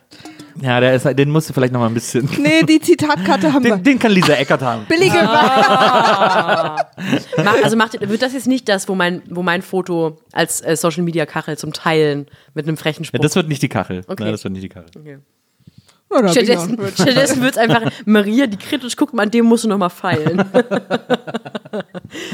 I don't think so. Oh, nee, also, mit- Genau, so missgünstig am Wein nippend. das ist mein Ding. Ja, ich hatte heute übrigens ein Fotoshooting. Wie war das? Toll. Jetzt Ich hatte gestern, gestern ein eins. Fotoshooting. Wofür? Hierfür. Ah, wer hat's fotografiert? Patricia Haas. Kenny. Und dann? Wer hat's bei dir fotografiert? Paula Winkler. Für wen war's? Zeitmagazin? Ach stimmt, da, da, da standst du im See heute, ne? Zeitmagazin sagt ja nichts, ne? Irgendwas klingelt da, aber Zeit, Ja, ne? Ist ja Uhr Zeit. halt. Das ist, ähm, die machen auch so viel, die, also die sind gerade sehr, sehr bekannt für ihren Online-Journalismus. Zeit Online. Also die machen viel. Ist ja im Kommen. als Online ist im Kommen. Ja. Und kennst du vielleicht die Weltkunst? Nee. Okay, na, schade. Ähm, genug alles gesagt, Meta-Humor. ich, genau, ich, ich, das war sehr lustig, weil äh, der nächste Text, den ich, der ich geschrieben habe, der äh, geht, handelt von Seen. Und ähm, wir haben mich in kompletter Jeans-Montur in den See gestellt. Und ich war am Ende wirklich mit komplettem Outfit im, Jeans, im, im, mit Jeans-Outfit im See. Das war sehr, sehr lustig. Sehr schwer wieder auszuziehen, wenn Jeans nass ist. Äh, anziehen finde ich schlimmer. Aber es war eine, die, Ja, ja, so, die auch. so nicht stretchy Aber ist. das musstest du ja nicht, oder? Du musstest sie ja nicht nass anziehen. Nee, aber ich musste die Jacke nochmal nass wieder anziehen. Das war ein bisschen eklig, weil wir haben dann zwischendurch Hast direkt einen Aufschlag aber dir geholt, ne? Hm? Hast direkt einen Aufschlag verlangt. Ja. du, ich verhandle auch manchmal on the fly einfach nach. Ich rufe in der Redaktion nach und meinte, es ist ganz schön Stau hier. Nasse Jacke, toll sie mehr, ne? genau, ein Toysy mehr. Du hast eine genau re- realistische Vorstellung von der Printbranche. Aber wir haben gerade schon Witze darüber gemacht, dass sich jeder Taz-Redakteur für 20 Euro zu Springer locken lässt. Und bei der Zeit ist ein, ein Taui mehr wäre schon schön. Ja, okay. An so, an so einem, an so einer, äh, wie der Angelsehne mit so einem, so einem Sunny dran. Ja, Aber hast du dann hoffentlich mit der Fotografin verhandelt? Ja, genau. ja. Fotografin hat heute ihren Auslöser ins Wasser fallen lassen. Die macht da. aber tolle Fotos, ne? Ja, Paula Winkler, Shoutout. Die, hat, die macht immer meine Fotos für die Kolumne. Die macht auch ganz, ganz viele Fotos, ähm, so ganz viele tolle Porträts. Ähm, die teilweise lustig sind, aber teilweise einfach nur schön. Es gibt zum Beispiel ein relativ bekanntes Foto von Juan Moreno, dem äh, äh, Klaas Relatio, wie wir, Macht der Glas? Ja, Glas, Ja. der macht jetzt, die Gläser macht der, die Ja, ich, aus Moreno-Gläser. Ja. Al- äh, An dem Tag, als wir einen Podcast aufgezeichnet haben, kam die Relatius-Affäre raus. Und wir haben in dem Podcast Den darüber gesprochen, dass er Relatio heißt. Meinst du, er hat irgendwie so Hänseleien bekommen, weil sein Nachname klingt wie ein Zauberspruch? wir kamen nicht auf die Idee, noch zu recherchieren, aber vielleicht nicht doch nicht Relatio heißt. Und haben auch so, nee, vor allem wir haben so Filatio, äh, egal. Ähm, Das war ein anderer Podcast. ja, richtig, der Filatio-Podcast, die Maria Bogelberg-Erfahrung einfach. Ja, das ist meiner. Ja, äh, und die macht, die hat, also, die, kennt, kennt ihr dieses Foto von Sharak Shapira, wo er so ganz viele Bockwürstchen im Mund hat und so in die Kamera guckt? Das ist wirklich Ja, lustig. Ja, Hat ja. sie auch gemacht. Die ist wirklich toll. Hat sie auch das Foto von dir gemacht, wo du in so einer Art äh, Geburtstagsluftballon-Szenario Ja. sitzt? Das fand Ja. ich toll. ja, das war auch super. Da war ich sehr verkatert. Aber Patricia Haas macht echt auch coole Fotos. Es gibt viele, es gibt ja auch viele Fotografen, die tolle Fotos machen. Jetzt zählen wir alle auf, Nee, es damit gibt- sich niemand. Es gibt die zwei. Ja, es gibt die, halt die beiden Frauen, die machen Ja, coole ja, Fotos. Ja. Sorry, Paul Ripke. bestimmt. meint, meint, ihr, meint ihr, meinst ihr? Nein, Paul Ripke, lieber, lieber Kollege. Meine ich jetzt gar nicht, das war nur ein Witz. Mann, hoffentlich werde ich eingeladen zu Alle Wege führen nach Ruhm. Da musst du auch mit billigen Weingläsern vorlieb nehmen. Ich hatte mal, äh, Socken als, wir, geschenkt von als, Joko. als wir damals, äh, als wir damals die ersten äh, Viertel- und Bierfotos gemacht haben für das erste Album, Kannst du deine Hand noch ein bisschen mehr vors Mund, Mund nehmen, dann verstehe ich es besser. ich hatte kurz vor der Nase. Okay. Hat man, aber mein Mund war noch am Mikro. Was war mit Bier? Ähm, mit Fritten und Bier, meine Ah, Band. okay. Ähm, als wir die ersten Bandfotos gemacht haben in Berlin, ähm, das war sehr lustig. Da waren wir 17, 18 und Da gab's äh, Berlin schon. Und da gab's Berlin schon und für nix fies. Und dann hatte sich der, äh, es war der Fotograf Matthias Botor, heute auch ein relativ bekannter Fotograf in Berlin. Macht viel so Schauspielerporträts und so. Und, ähm, und er war damals der Fotograf und dann haben wir uns mit ihm getroffen. Er hatte schon so ein paar äh, Orte ausgesucht in Berlin, wo er Fotos machen wollte. Er hatte zum Beispiel eine Frittenbude gefunden, äh, die hieß wirklich Sympathiegrill. Und dann haben wir davor so Fotos gemacht äh, mit dem Sympathiegrill im Hintergrund. Und dann sind wir noch, damals gab es auch noch den, Schri den Spreewaldpark, der war noch in Betrieb. Dann haben wir da Fotos auf der Achterbahn gemacht. Und dann äh, sind wir eine Runde gefahren. Er hat uns so fotografiert wie, von außen, wie wir auf der Achterbahn sitzen. Und dann kamen wir unten an. Äh, und er ja, okay, dann noch eine Runde. Wir so, ja, okay. Dann sind wir noch eine Runde gefahren. Und das hat dann so Bock gemacht. Und dann kamen wir an, er so, okay, Jungs, könnt raus. Wir so, ja, wir machen noch eine Runde. Und dann sind wir aber noch so fünf Runden gefahren oder so. Und er äh, verzweifelte dann ja, ich habe genug Fotos. Irgendwie. Und am Abend vorher, als wir ihn getroffen haben, um die Fotos zu besprechen, das war so lustig. Ähm, da hat er gesagt, ähm, ja, Jungs, also jetzt wollte ich nochmal mit euch besprechen und so, bevor wir dann morgen irgendwie loslegen. Gibt es noch irgendwas, was ihr euch irgendwie so vorstellt, was wir machen können oder wie ihr euch die Bilder vorgestellt habt und so? Und dann haben wir beide einfach äh, aus der Lameng angefangen, naja, also so ein bisschen so mit so Feuer, das hinter uns so, so, so eine Feuerwand äh, und dass das Feuer so über die Straße so äh, geschossen wird und so und wir dann so davor so rumlaufen, dass das auch so im Asphalt sich so spiegelt und so. Und der ist immer blasser geworden. Ich habe hier 20 Mark Der hat Budget. immer gesagt, Jungs, wo soll ich das denn bis morgen herkriegen? Der war, halt- der war wirklich fertig mit der Welt. Und wir haben dann sehr gelacht und ihm gesagt, naja, mach mal halt, was du willst. Ich glaube, Paula und Patricia hätten es hinbekommen. Ja. glaub du, ich habe äh, Paula heute Morgen gesagt, dass ich gerne einen See hätte. Hat sie angefangen zu buddeln. Wow, das war jetzt, da war jetzt zwischendurch ein richtiger Cliffhanger drin. nee, aber ich habe, ich habe äh, äh, wirklich, ich habe, ähm, äh, ich, ich, ich dippe manchmal mit dem, mit dem großen C in diese, äh, in diese Submedienbranche der Fashion-Leute rein in Berlin. Immer wenn ich irgendwie Klamotten zur Verfügung gestellt bekomme für irgendwelche Fernsehsachen und ich mich immer wahnsinnig, ich, natürlich ist es total aufregend, wenn man mit dem Kurier Klamotten geschickt bekommt, damit man die anzieht. Man denkt so, wow, wie besonders bin ich denn? Und gleichzeitig finde ich aber auch die Ernsthaftigkeit, mit der diese ganze Fashion-Branche so, so tut, als sei, wenn diese Kette jetzt nicht bis um Mittwoch um 17 Uhr an diesem Ort ist, dann können wir das abblasen. Und das ist am Ende so eine Kette, die wird nie angezogen, weil sie passt dann doch nicht Ja, so gut. ja. Und ich war gestern, weil wir dann diese Idee mit den Jeans hatten, war ich gestern einer von diesen Menschen. Das muss Oh. doch vor Feierabend, müssen diese Jeans-Sachen bei der Sophie sein. Ja. In Prenzlauer Berg Sonst wichtig. kann leider die nächste Ausgabe. Zeitmagazin nicht erscheinen, Nicht erscheinen, weil ja. mit was soll sie sonst denn im, im Absolut. ähm, rumlaufen? Jeans hat ja keiner. Ja, wo Ja. findet man eine Jeans? Eben. Und da habe ich mich dann auch sehr geschämt, als ich dann gemerkt habe, das war so ganz knapp vor Feierabend, musste irgendein armer Mensch in dieser PR-Agentur ähm, wahrscheinlich noch schnell diese Jeans zusammensuchen. So, und dann auch noch. Ich habe ja auch keine Sample Size, dann muss ich erstmal so, muss man erstmal ins Regal für Fette. So, sie, haben so, sie haben so hinten durch, sie so eine, so während diese ganzen, diese ganzen Bloggerregale, dann so müssen sie, nee, ich gehe schon nach hinten und dann müssen sie so in so eine Hintertür.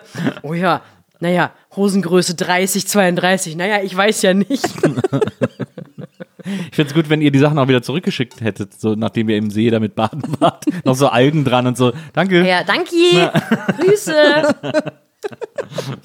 Hat ein bisschen geschwitzt, sorry. Ich dachte ja, als ich das, ich habe das kurz, man hat das Foto ja kurz gesehen bei dir im Insta-Feed, und da habe ich kurz gedacht, du hättest eine, äh, weil ich habe mir schon, ich habe geahnt, geahnt, äh, dass es wieder ums Kolumnenfoto geht. Und da habe ich kurz gedacht, ob du eine Kolumne geschrieben hast übers Taufen.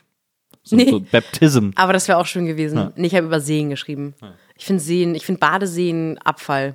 Aber da will ich jetzt nicht zu viel vorwegnehmen. Dann nochmal danke auch für dein Geburtstagsgeschenk Aber mit den Seen in der Umgebung von Berlin. Nee, ich meine, Weiß ich meine, ich ja das- jetzt. Ich meine, das Bade, den Baden gehen. Ich finde Seen wahnsinnig schön, aber ich finde das in, wirklich diese Kulturtechnik von, wir nehmen uns einen Alu-Grill mit Mhm. und gehen heute Nachmittag mal schön noch wa- lauwarme Wassermelone da essen und trinken dann und haben auch noch eine Boombox dabei. Das hasse ich halt. Ja. Aber natürlich habe ich auch eine Vorliebe für stehende Gewässer, Maria. Oh, vielen Dank. Vielen Dank. Pfützen zum Beispiel. Ich liebe Ja. Pfützen. Wir, äh, Sophie und ich wollten ja letztens einen See besuchen Oh ja, das Ja. hat sehr gut funktioniert. und aus irgendwelchen Gründen hörte die Autobahn nicht auf. Man hätte abfahren müssen, das wäre der Trick gewesen. Ja, hatte ich später auch gedacht. Aber wir sind dann einfach an der Stelle wieder angekommen, an der wir aufgefahren sind. Wir sind echt einmal in den großen Ring um Berlin gefahren. Und dann habe ich Sophie wieder nach Hause gebracht. Aber es war Das- trotzdem super, wir haben ganz Ja. viel unter- uns unterhalten. Wir haben schön gequatscht. Ja, ich habe ja So auch ein beim, ich hab bei Kiss FM angerufen und mir was gewünscht. Ja, oh, das war Ich wollte schön. Maria grüßen, die neben mir Hm, sitzt. How will I know if everybody loves me? Aber hm, musst du selber wissen. Ne?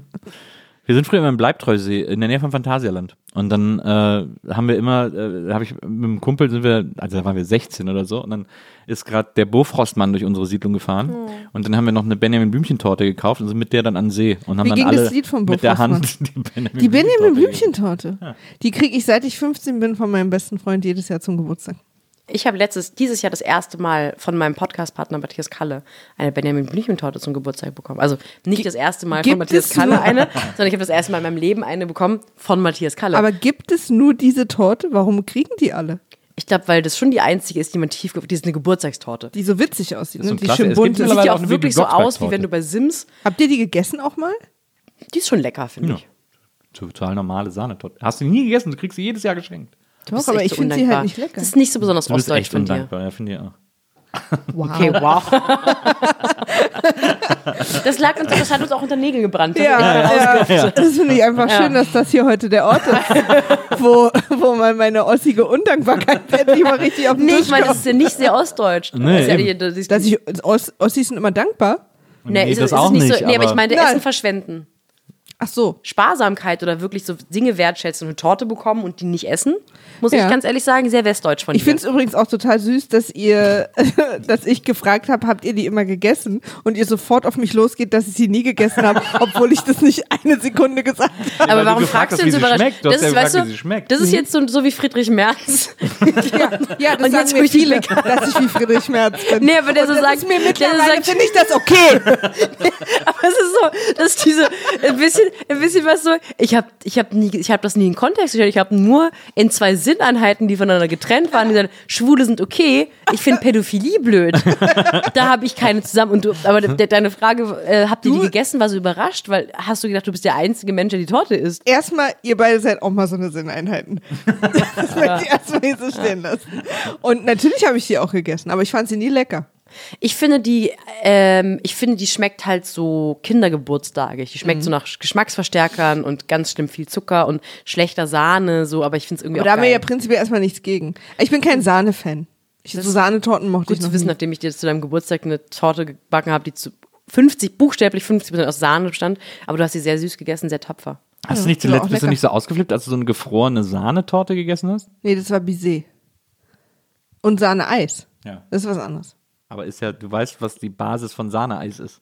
Ja, also wir wissen ja auch, was die Basis von und jetzt könnt ihr hier Sachen einsetzen, die besonders witzig sind, weil mein Witz sowieso nicht der Kannst, bessere kann, wäre. kannst, du das, kannst du das nochmal sagen? Und dann können wir im Nachhinein einfach das, dich mit einer Sprachnachricht, weil das ist bei Podcast ja sowieso, das mache ich total gerne, dass ich den Podcast aufnehme und danach nochmal dem Produzenten sage, dass ich eine Sprachnachricht gerne nochmal schicken würde. Ja, Weil ich, dass sie das da einfach einbauen sollen. Ja. Das passt da ganz gut. ja, ja. Um es die klingt ja auch 30 ähnlich. Minuten rum. Ja, genau. Das klingt ja auch ähnlich. Lisa hat schon einen Schlaganfall bekommen, als ich gesagt habe. Ähm, das heißt, du sagst uns jetzt einfach nochmal, und wenn dir was einfällt, no pressure, schickst Ja. uns einfach eine Sprachi Ja. Und sagst so, Vanilleeis. Ja, aber, so, aber so auf so einer, auf so einer super befahrenen Straße.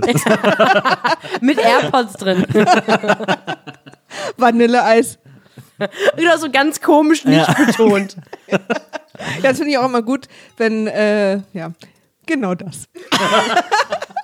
nee, jetzt denken alle, jetzt war ein Schnitt drin. Ist doch witzig. Das stimmt. Aber ähm, ich glaube, wir haben das, äh, das Thema ausführlich erörtert mit der Benjamin Blümchen-Torte. Und ich gehe wieder rüber. Ich Wirklich? lasse euch wieder. Kommst du nochmal? Eine Sache, die ich gerne noch loswerden möchte, ich weiß gar nicht, ob das für, ein, äh, für einen Podcast äh, das richtige Thema ist, aber ich finde, äh, dass du den schönsten, die schönste Nagellackfarbe aller Zeiten Wirklich? drauf hast. Ja, Dankeschön. gern. Oh, jetzt weiß ich, was ich dir zu Weihnachten schicke. Einen Nagellack.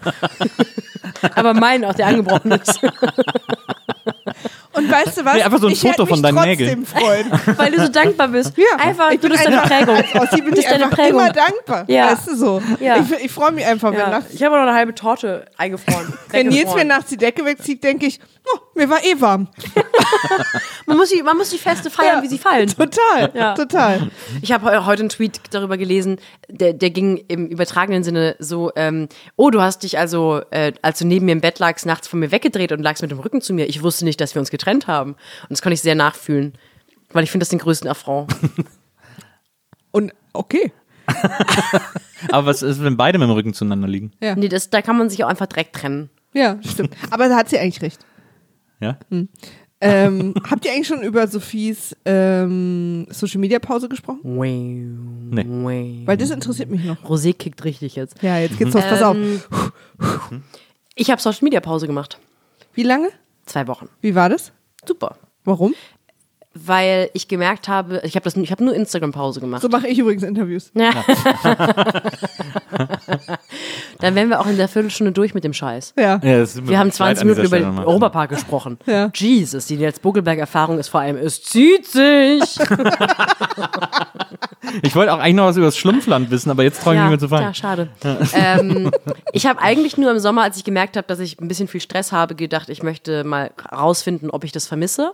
Und ich habe gemerkt, Twitter vermisse ich nicht nur, sondern es, ich finde es auch einfach schade, wenn ich da nicht bin, weil ich mich gerne weil ich äh, mich darüber informiere und weil ich auch gerne, da, da ist der Informationsgehalt viel größer. Und da sind natürlich auch Meinungen zwischen, wo ich denke, hey, hey, aber meine zum Beispiel. Aber bei Instagram ist es halt auf eine sehr schöne Art und Weise reine Zeitverschwendung und die Leute sind auch viel näher an einem dran. Also die Interaktion ist viel krasser. Allein dieses auf Stories antworten und diese, ich kriege halt wirklich ähm, jeden Tag wahnsinnig viele Privatnachrichten, die auch teilweise so in einen reinkriechen. Also die wollen dann was von dir, die wollen irgendwie, dass du bei ihrem Uni-Projekt mitmachst und irgendwie ein Interview gibst, die wollen, dass du natürlich jeden zweiten Tag irgendeine Petition teilst, die wollen, dass du deren Crowdfunding mit unterstützt, die wollen eine Kooperation. Es ist so, sehr, sehr viel und alles, jedes Einzel ist ja valide, aber es ist trotzdem, es zerrt, zerrt sehr an einem.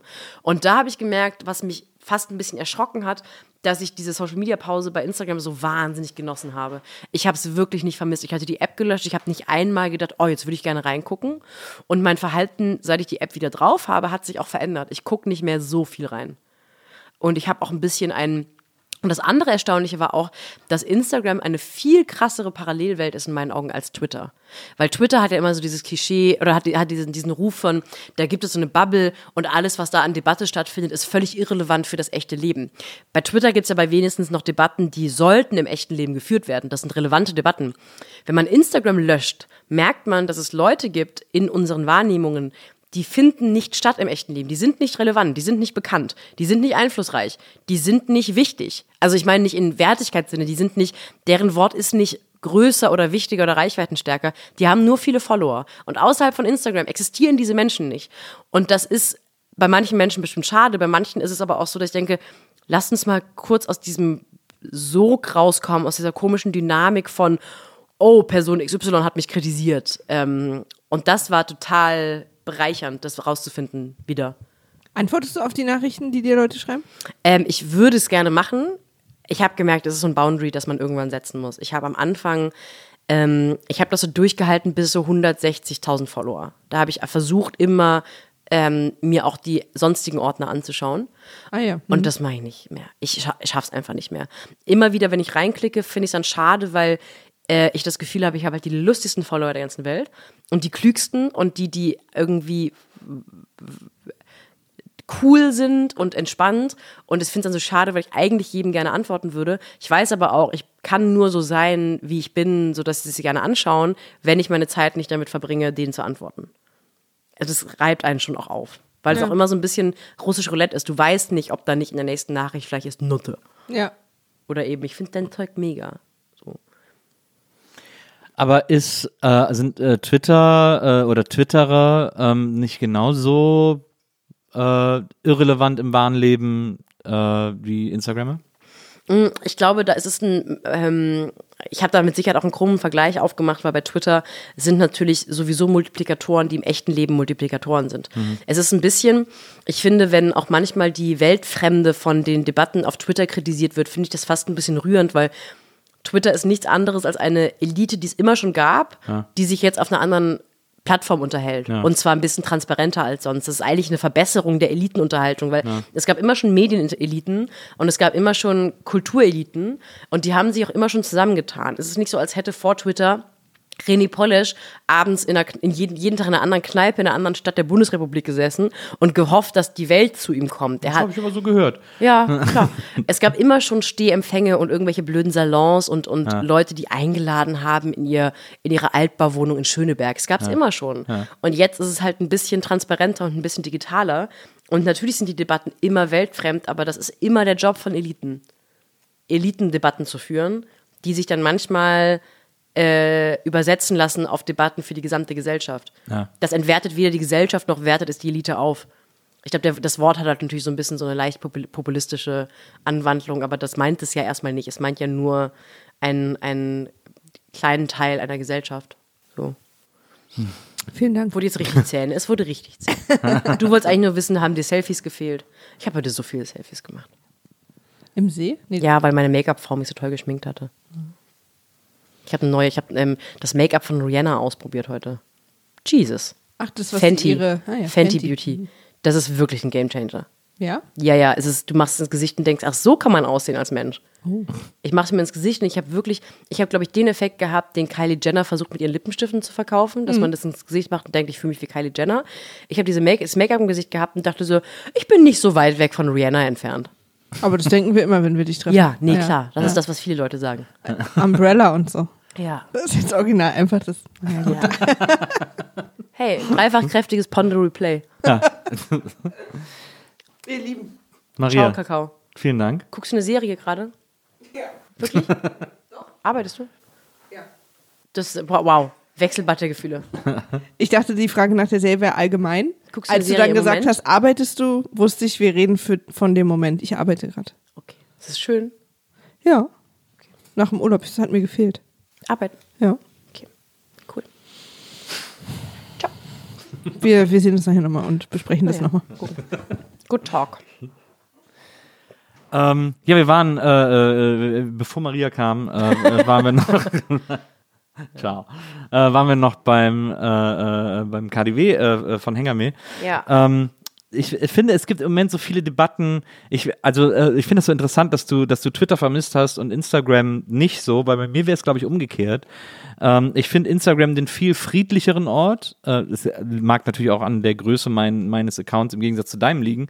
Ähm, ich habe auf Instagram die viel friedlicheren äh, Begegnungen mit Menschen und mit Fremden als auf Twitter. Ich finde Twitter irgendwie so anstrengend und ich finde die Debatten alle so scheiße, weil ähm, weil es so offensichtlich ist, wer Unrecht hat. Und, äh, und, und dann zum Beispiel so jemand wie äh, Ulf Poschardt, der so, der so glaubt, er hätte so die Rolle eines, eines Till Eulenspiegels, der einen so den Spiegel vorhält, indem er möglichst pseudogelassen tut, äh, aber dabei irgendwie so toxisch äh, und so toxische Menschen vor allem unterstützt irgendwie und so. Das ist, das regt mich einfach wahnsinnig oft auf, weil ich denke so, was ist denn das, was ist denn das für ein Scheiß? Also, äh, wie, so, wie kann man denn, wie kann denn dein, dein Lebenszweck darin bestehen, deine Relevanz daraus zu ziehen, äh, dich darüber lustig zu machen, dass Menschen emotional für etwas einstehen? Jetzt, Entschuldigung, ich hätte die Frage noch länger formulieren, noch länger formulieren sollen. Äh, und da frage ich mich doch, was ist da genau der Hintergrund nach Castro und warum machen solche Menschen sowas? Danke für die Frage. Ja. ähm, ich habe komischerweise ähm, keine Empörung für, in mir, ganz selten Empörung in mir für solche Leute wie Ulf Poschardt. Ja. Weil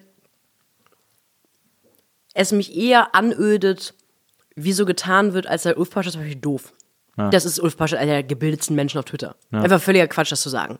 Und jeder Mensch, der so tut, von wegen, das checkt er nicht, ähm, da kann man ihn jetzt überführen, das ist einfach Quatsch. Ja. So, man kann ihm, wenn man, wenn man ihm was vorwerfen möchte, dann eher übertriebene Akademisierung von, von Dingen. Ja, aber das, Ähm, aber ähm, so, und da merke ich irgendwie, ich finde das meistens halt, ich meine jetzt nicht ihn explizit, ich meine diese Aggressoren. Ja. Und ich rede nicht von, von wirklich Neurechten, weil Neurechte sind für mich, das ist ja auch schon publizistisch und wissenschaftlich aufgearbeitet, wenn man wissen möchte, wie die funktionieren, die funktionieren so über Empörung. die ignoriere ich einfach, die blockiere ich. So neurechte Leute, so Erika Steinbachs. Ja. Da empöre ich mich nicht, ich kommentiere deren Tweets nicht und sage, Mensch, die ist ja voll rechts mittlerweile. Ja. Darüber lebt, so, they live on that shit.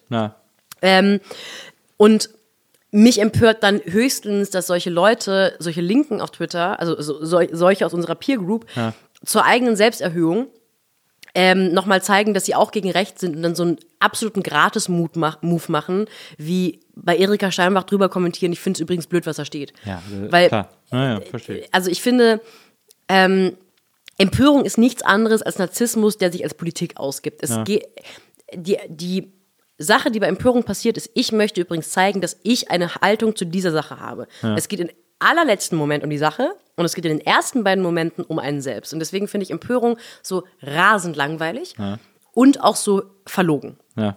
Und ähm, mit dieser, mit dieser Unterscheidung, die ich ja jetzt äh, gemacht habe, dass ich Neurechte auf gar keinen Fall, weil die sind systemfeindlich, da würde ich aber so jemanden wie Ulf Poschert nicht reinzählen. Wir könnten darüber sprechen, ob jemand wie Don Alfonso, den er halt protegiert, jemand so ist. Aber selbst der ist ein Grenzfall. Ähm, der ist, ich finde es nicht cool, was er macht. Der ist, Ja. der hat gefährliche Mechanismen, der weiß ganz genau, was er tut, wenn er Leuten ähm, so seine Leute an den Hals jagt. Ähm, nur auch da komme ich wieder an den Punkt, dass ich sage, das machen Leute unserer Peer Group auch ständig. Wir haben auch ganz reichweitenstarke Leute, die ihre Armee auf irgendwelche Leute hetzen. Ja. Und da sagen wir auch nicht super problematischer Mensch, weil. Es ist schon auch eine Frage von Grabenkampf. Menschen, die auf der Seite von Don stehen, finden richtig, was er macht, weil sie finden, dass seine, seine Methoden vielleicht nicht richtig sind, aber sein, das, was er möchte. Das haben wir bei Frauen oder bei Feministinnen zum Beispiel aus unserer Peer Group genauso. Wenn die ihre Reichweite nutzen, um Leute, die in dieser Reichweitenlogik unter ihnen äh, stehen, klein zu machen, dann ähm, äh, machen wir das auch nicht. Man kann es natürlich trotzdem nicht gleichsetzen, weil da gibt es eben spätestens, dann gibt es eine Überschneidung von der Neurechten und der wirklich stramm konservativ-liberalen Ecke, weil die Neurechten sind halt völlig schamfrei, was die Methodik angeht. Ähm, und spätestens dann wird es natürlich problematisch. Also ich will das gar nicht gleichsetzen im Sinne von ähm, beides ist gleich schlimm. Ja, ja, ich will nur, wenn man sich über den Mechanismus echauffiert, dann muss man sich über den Mechanismus auf beiden Seiten echauffieren, weil unabhängig von dem politischen Outcome passiert es auf beiden Seiten. Ja. Und da sind einfach, da ist für jemand wie Poschardt für mich meilenweit entfernt. So. Natürlich finde ich teilweise doof, was er sagt, aber man muss auch schon sich selber sehr doof stellen, um dann nicht ganz oft ganz viel Ironie rauszulesen. Ja. Also auch die Art und Weise, er macht sich auch einfach wirklich oft über sich selbst lustig und dass da so alle drauf reinfallen und dass dann alle denken, dass er wirklich Autos so doll abfeiert. Ja. Natürlich findet er Autos toll, aber der ist auch nicht irgendwie von 1970 und sagt, alle müssen geile Autos fahren, ganz im Gegenteil. Und da finde ich, finde ich ganz oft eher bei Twitter amüsant, wie sich Leute, die mir politisch viel näher stehen, die mir auch immer näher stehen werden als Ulf Poschardt, wie die sich selber so ein bisschen mit seiner Hilfe demontieren intellektuell, weil sie so ähm, ihn absichtlich missverstehen und ganz viele andere auch. Und das ist so eine Sache, die passiert auf beiden Seiten. Alle wollen einander falsch missverste äh, missverstehen, falsch verstehen, um äh, einen Punkt scoren zu können. Ja. Und das finde ich aber eher amüsant. Also ich finde diese ganze ähm, alles, was so in dieser ganzen Debattenmechanismus, in diesem ganzen Debattenmechanismus passiert, ich finde den amüsant. Ich muss dazu aber auch sagen, ich habe die bequemste aller Positionen, weil ich bin der Klassenclown da. Ja. Ähm, ich, von mir wird kein Statement verlangt. Ganz im Gegenteil, ich habe den Ruf, wenn überhaupt, daneben zu schießen und absichtlich. Ich mache mich dann irgendwie über mich oder den Mechanismus oder, oder andere lustig, aber ich hoffe vor allem erstmal über mich. Und ähm, ich habe da eben auch keine Aktien drin. Ich habe da aber eben auch keine Aktien drin, weil ich es abstoßend finde, dass Leute so tun, als sei Aktivismus ein paar Tweets schreiben. Ja. Das ist es eben auch nicht. Die Welt wird tatsächlich nicht besser, wenn man sich auf Twitter möglichst selbstdarstellerisch über etwas echauffiert und wahnsinnig wütend und irre empört ist. Ja. Das ist einfach, das ist halt Narzissmus. Das ist sehr Millennial-like. Das ist so Klischee-Millennial-mäßig. Ja. Und das finde ich halt albern und ist auch nicht zielführend. Was ich, äh, was mich total angegriffen hat, was mich, was ich mich mittlerweile gar nicht mehr fertig macht, ist diese, dieser Branchentalk, der so ein bisschen missgünstig wird. So, das haben wir auch gerade schon angerissen bei KDW Hengame. Ja. Ähm, dass es immer irgendwie auch Leute, das ist ja so auch ein bisschen, da gibt's ja auch nicht, da gibt's ja auch geteilte Meinungen, glaube ich, innerhalb eines linken Lagers. Ja nicht so, als gäbe es, gibt ja eh immer geteilte Meinungen innerhalb eines linken Lagers. ähm, aber es gibt halt immer Debatten, wo man Kritik aus der eigenen Peer Group bekommt. Und ich glaube, ich habe das jetzt lang genug trainiert, Kritik zu unterscheiden von äh, in Kritik gewickelten Neid. Und ich habe festgestellt, dass die Leute, die mich ehrlich kritisieren wollen, würden das nicht auf Twitter tun. Die würden, die würden mir privat schreiben oder die würden einen ernsthaften Thread schreiben oder die würden einen Artikel schreiben, was sie dann tun. Aber Menschen, die mich einfach anpieseln wollen, weil sie neidisch sind, und zwar nicht auf mich, weil ich so toll bin, sondern weil man manchmal neidisch ist als Men- Mensch auf irgendwelche Dinge, dann pieseln die einen an. Und das, das ist genau das, Leute, die dann irgendwie sich drüber lustig machen, dass ich äh, da, in der oder der Show war oder das, das und das gemacht habe. All diese Menschen würden in einer Millisekunde alles zusagen, was ich zugesagt habe. Es gibt keine, es gibt da kein Higher Self-Ding von Leuten, die mich kritisieren, die ähm, es alles viel besser oder anders machen würden. Und es gibt auch mittlerweile zig Beweise dafür und ich freue mich dann immer, weil ich mich erstens freue, wenn diese Menschen coole Sachen machen. Ich freue mich aber auch, weil ich merke, es ist so. Jeder Mensch möchte coole Sachen machen und Menschen ärgern sich, wenn andere Leute, von denen man glaubt, dass sie das Gleiche können, wie man selbst diese Sachen machen dürfen. Alle hätten zugesagt beim KDW. Auch die, die sich darüber echauffieren. Und alle hätten gerne ein freches, erfolgreiches Buch über Feminismus geschrieben. Vielleicht nicht so, wie ich es getan habe, aber keine von diesen Frauen, die mich kritisiert hat, hätte Nein gesagt zu einem Bestseller. Naja. So. Oder zu irgendwie einem Aufmacher oder einem großen Interview oder so. Keine hätte Nein gesagt. Und deswegen bin ich da eher so, ich konzentriere mich dann lieber darauf, die Kritik, die ernst gemeint ist und die, die irgendwie einen Kern hatten, der mir, der mir hilft und der mich ähm, dazu bringt, mich selbst zu hinterfragen, da konzentriere ich mich auf die. Und den Rest, den reflexe ich tatsächlich weg. Einfach weil ähm, ain't nobody got time for that. Wirklich nicht. Man Ja. muss am Ende des Tages auch noch einen Job machen. Ja. Ja, das stimmt. Ich finde es ich find, ich find's erstaunlich, wie ich so, ich muss mich wirklich bewusst dazu zwingen, äh, oh, ich hole gleich noch die zweite Flasche, ich muss mich bewusst dazu zwingen, ähm, äh, sozusagen auf Twitter auch nicht politisch zu posten. Ähm, oder nichts, zu, nichts, was mich gerade heute irgendwie aufgeregt hat über, über Politik oder so. Ähm, da irgendwie äh, hinzuschreiben und mich da so zu echauffieren, ähm, weil, äh, weil ich mir manchmal denke, so ist doch diese Diskussion will ich mir gar nicht antun mit irgendwelchen, äh, äh, wie ein äh, Twitter-Follower von mir immer so schön schreibt, Düsen-Larrys, die einem dann äh, Ist in die, Dax? in die nee, ist nicht. Dax, das ist äh, und alle so yeah nennt er sich, äh, super, äh, super Twitter, ich liebe den sehr. Ähm, Felix? Langdon nennt er sich, glaube ich. Was? Düsen-Larrys? Düsenlerris sagt Sehr er immer, wenn er sich über Leute aufregt. Und äh, die dann irgendwie in die Druko sliden äh, und einen nerven mit ihrem Scheiß, weil ich schreibe ja nicht meine Meinung oder meine Sicht auf die Welt, damit jemand sagt, nee, deine Sicht müsste so sein. So, das ist so bescheuert irgendwie. Ähm, aber ich merke auch, dass ich mich total, also deswegen habe ich auch wirklich sehr aktiv angefangen zu blocken, weil ich gemerkt habe, wie, und ich ärgere mich dann, am meisten ärgere ich mich über mich selbst, äh, wie schnell ich mich triggern lasse von Leuten, die, die ich für schlau halte. So wie Porsche ist eigentlich das beste Beispiel. Ich weiß ja auch, dass der schlau ist. Ich halte den ja nicht für dumm. Ich kapiere nur nicht, wieso der so einen Spaß daran hat. Mich, ich glaube, am meisten regt mich auf, wenn jemand so tut, als wäre er dumm. Das macht mich, glaube ich, einfach wahnsinnig wütend. Ich finde gar nicht, dass er so tut, als sei er dumm. Ich finde, dass er sich über sich selbst lustig macht. Und das ist ein Move, der ist eigentlich so emanzipatorisch schlau wie schlumpfmäßig. Ähm, Ich habe bei dem schon das, also mein Eindruck von dem ist schon, also so wie er sich auf Twitter gibt, so ein Dandytum und so ein, äh, äh, mir, für- mir sind politische Meinungen sind für mich so primitiv, so das ist so das, was ich von ihm immer so mitnehme, so so eine Haltung, äh, zu sagen so, ah dieses dieses Empören, dieses sich aufregen ist so äh, ist so unsexy und ist so primitiv, äh, dass da will ich gar ja, nicht. äh, natürlich. Das ist ja sein. auch, also ich, ich äh, wenn nur eine Sache unter diesem, von diesem Podcast weg äh, hängen bleibt, hoffe ich nicht, dass es ist, dass ich Ulf Poschert jetzt vehement verteidigt hätte in seiner Nee, Position. Ähm, also natürlich ist das allein die, diese Haltung haben zu können, ist massiv privilegiert.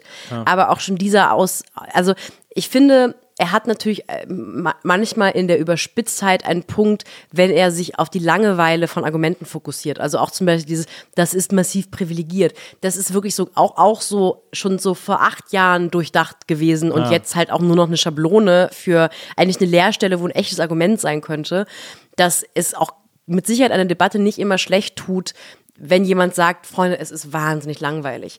Ähm, und genauso oft, wie ich sage, da hat er so voll ins Klo gegriffen und hat einfach so völlig Unsinn geredet, hat er aber ganz oft halt auch einen Punkt, wenn er sich über die über die, diese linke Empörungskultur diese selbstgefällig, vor allem, es geht ja nicht um linke Empörung, es geht ja, jedes linke Projekt ist erstmal mein Projekt. Ähm, es geht um die selbst, vermeintlich linke Selbstdarstellung, Ja. die sich an so, an so Bassthemen aufhängt und dann auf einmal Klimaschutz und es geht eigentlich nur darum, mehr Follower zu bekommen und ähm, ich setze mich für das ein und dann so Frauen sind auch Menschen. Das hat wirklich manchmal für mich diese, diese, diese, diese, diese Comedy-Punchline-Qualität von Frauen sind auch Menschen. Und dann ist es so, wuh, und da hat, und da gibt es eben auch genauso andere, die mit Sicherheit nicht so ultralibertär sind, wie, wie Poschert das ist. So, es gab heute ein, oder ich glaube heute einen wahnsinnig lustigen Tweet von Lars Weißbrot, wo er die, das Cover vom Warhammer Magazin äh, Dwarf Fight ab fotografiert hat und meinte, ähm, schon wieder nur Männer auf dem Cover vom Warhammer Dwarf Fight. Es ist 2020, ich bin so müde. Und da hat, es ist einfach, es ist einfach ein guter Witz. Ja, ja, absolut. Und ja, es macht sich über eine äh, immer wiederkehrende Schablone von Feminismus-Aussage lustig. Es macht sich aber nicht über Feminismus lustig. klar, ja, ja. Und ich glaube, bei ganz vielen Situationen, wo man sich so gegeneinander, über, übereinander empört, und damit schlage ich mich jetzt wieder argumentativ von der Seite von Poschert in die Mitte, Ja. um zu sagen, ähm, das passiert auf beiden Seiten gleichermaßen. Dieser Witz war so gemeint, diese Aussage war so gemeint. ja. Wenn man sich mal so kurz hinsetzt und überlegt, wa was war gerade das Opfer dieses Witzes, was ist die Pointe, dann kommt man ganz oft dahin, dass das eben nicht ähm, Frauen waren oder Feminismus, sondern ganz oft ein, ein, ein Meme innerhalb von Feminismus. Und das ist nicht sich über Feminismus lustig machen. Ja. Und da ist, deswegen finde ich Twitter irgendwie weiterhin bereichernd und lustig. Und ich habe aber halt auch, ich und diskutiere halt auch viel, was wir ja auch machen, so wenn nicht unbedingt Podcast-Mikros an sind, aber jetzt ja, auch ähm, ähm, über so Debatten, ich führe so Debatten, die durch Twitter angestoßen wurden. Und die sind dann wirklich oft wahnsinnig interessant Ja. wenn man die nicht in ein paar Zeichen abhandeln muss oder in ein paar Tweets, sondern mit Menschen führen kann. Und es ist schon so, eine, so, ein, so ein Katalysator für gewisse Debatten in meinen Augen. Aber wenn, wenn man sozusagen, wenn man eine Lesart entwickeln kann, um, äh, um Poscher-Tweets selbstironisch zu begreifen, ähm, wieso kann man keine Lesart entwickeln, Lisa Eckert lustig zu finden? Nee, ähm, das eine ist ja die Frage von Humor, das andere ist die Frage von Intellekt. Das eine kann man sich erarbeiten, das andere ist mit Sicherheit immer auch nur Geschmackssache. Ja. Ich meine nicht, dass man sich eine Lesart aneignen kann, die dazu führt, dass man Poschardt-Fan wird. Man Nee, das kann meine sich, ich auch nicht, Man kann sich eine Lesart aneignen, in der man nicht das Schlechteste unterstellt und dann das Schlechteste sucht. Das kann man bei Lisa Eckert übrigens auch. Ja. Habe ich übrigens auch gerne getan. Ja. Weil ich ähm, nicht finde, dass sie jetzt für immer irgendwie. Also ich finde, man muss sie dafür kritisieren und man kann sie darüber lustig machen. Also ich finde, vor allem ist es in erster Linie erstmal ein bisschen albern, diese Figur. Ja.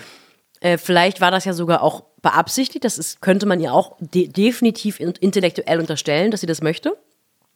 Ähm, man muss aber mit Sicherheit nicht den Antisemitismus suchen. Man kann die Gleichgültigkeit gegenüber Antisemitismus suchen. Kann sich dann fragen, ist es nicht vielleicht gleich schlimm? Man kann auch wirklich was Klügeres dahinter suchen.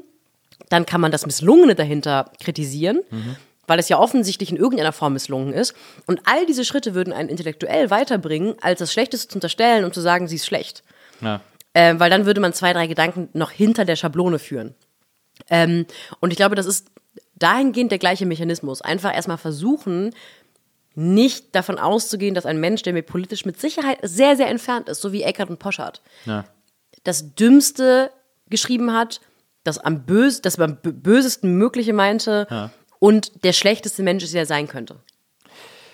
Aber ist dann nicht Instagram doch das bessere Medium, weil sozusagen Bild äh, und Bild und Ton weniger ähm, Missverständnispotenzial birgt als nur Text?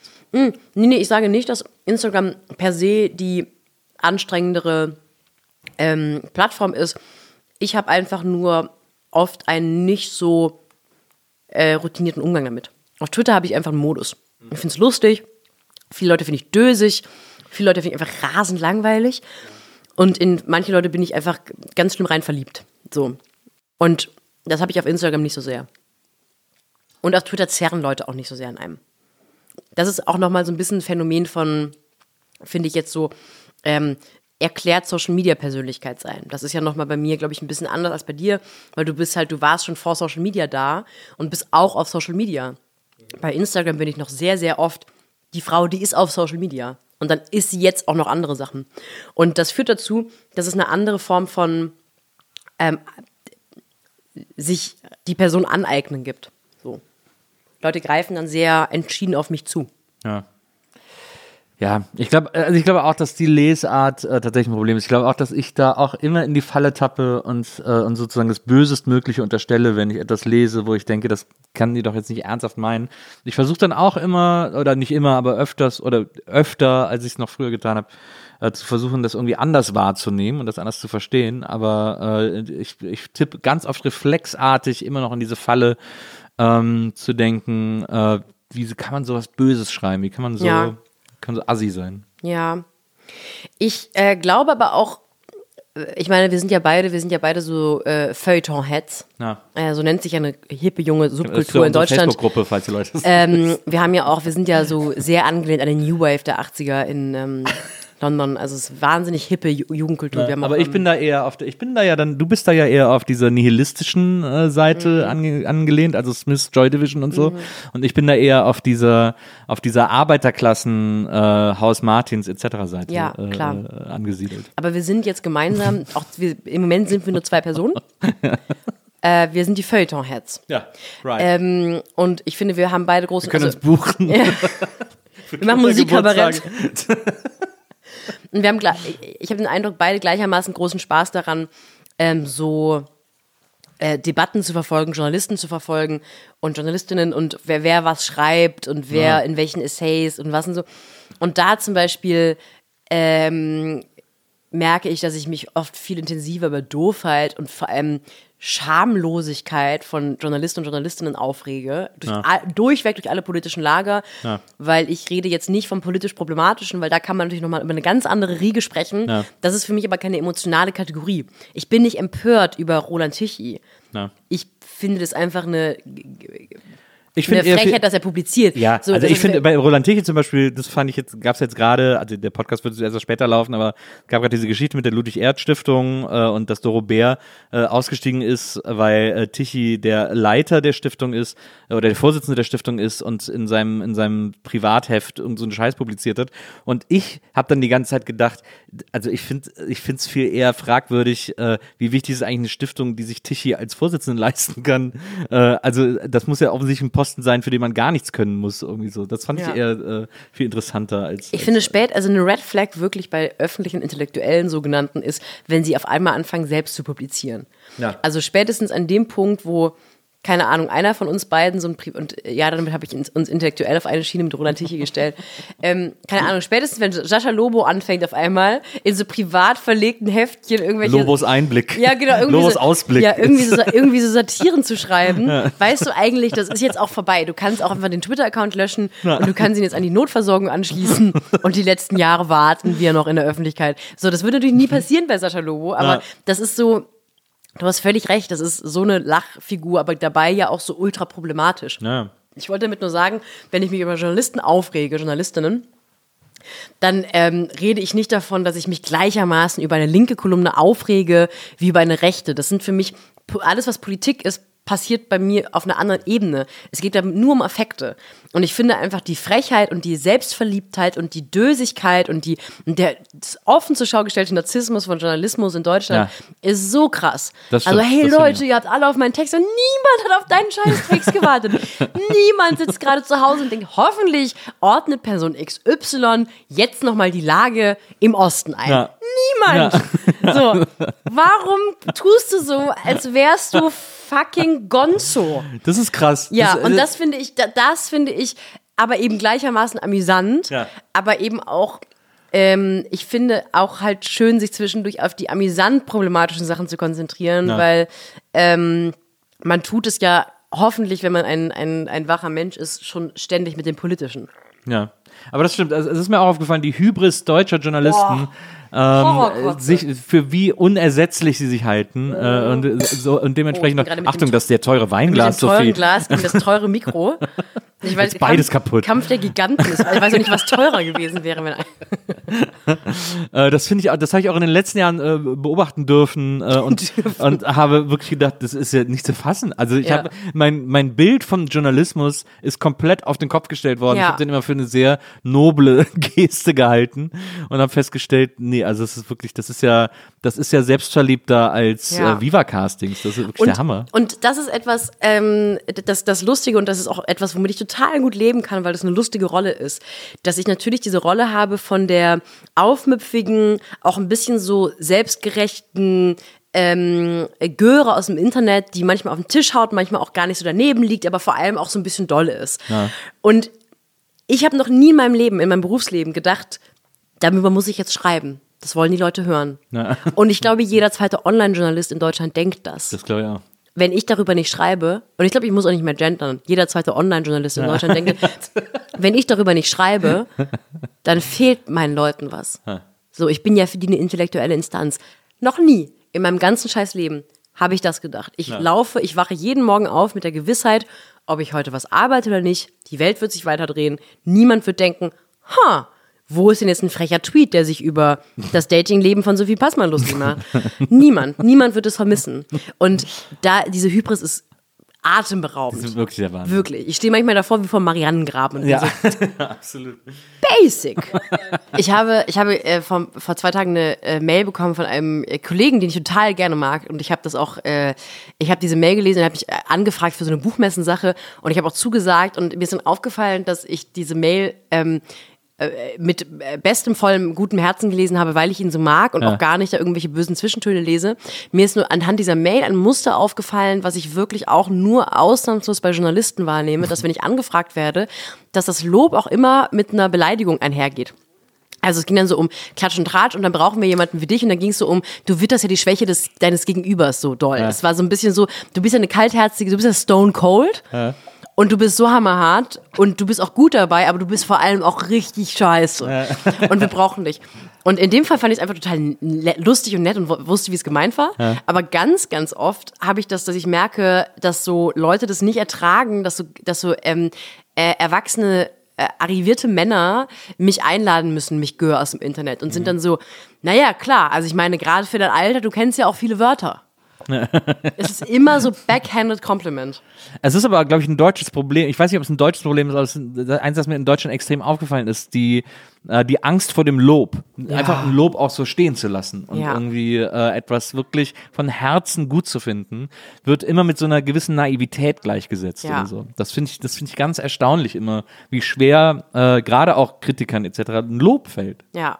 Also es liegt auch daran, ich glaube, äh, Verrisse sind auch beliebter, finden die Leute einfach lustiger, ist lustiger zu lesen, ist auch, ist natürlich auch x-mal einfacher zu schreiben. Ja.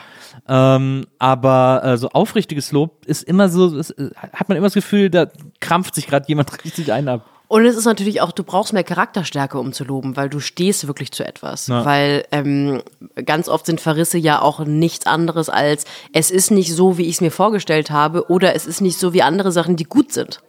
Ähm, und das sind dann auch oft so Verweise, wo du merkst, es ist wirklich auch so krass gratismutig, das ist gut zu finden. Na. Ja, Oasis früher. Genau, oder halt dein Maul, Jonas. So, und, ähm, und, und Lob ist natürlich etwas Absolutes. Du hast, du stehst dazu und du kannst natürlich auch versuchen zu erklären, warum. Aber wenn jemand anders es doof findet, bist du auf der uncoolen Seite. Und das ist, glaube ich, auch oft noch so eine Coolness-Frage. Ja. Ich, ähm, ich finde das gerade, ich trainiere mir das an, öfter einfach Sachen toll zu finden. Ich finde das einfach schön. Ich freue mich darüber.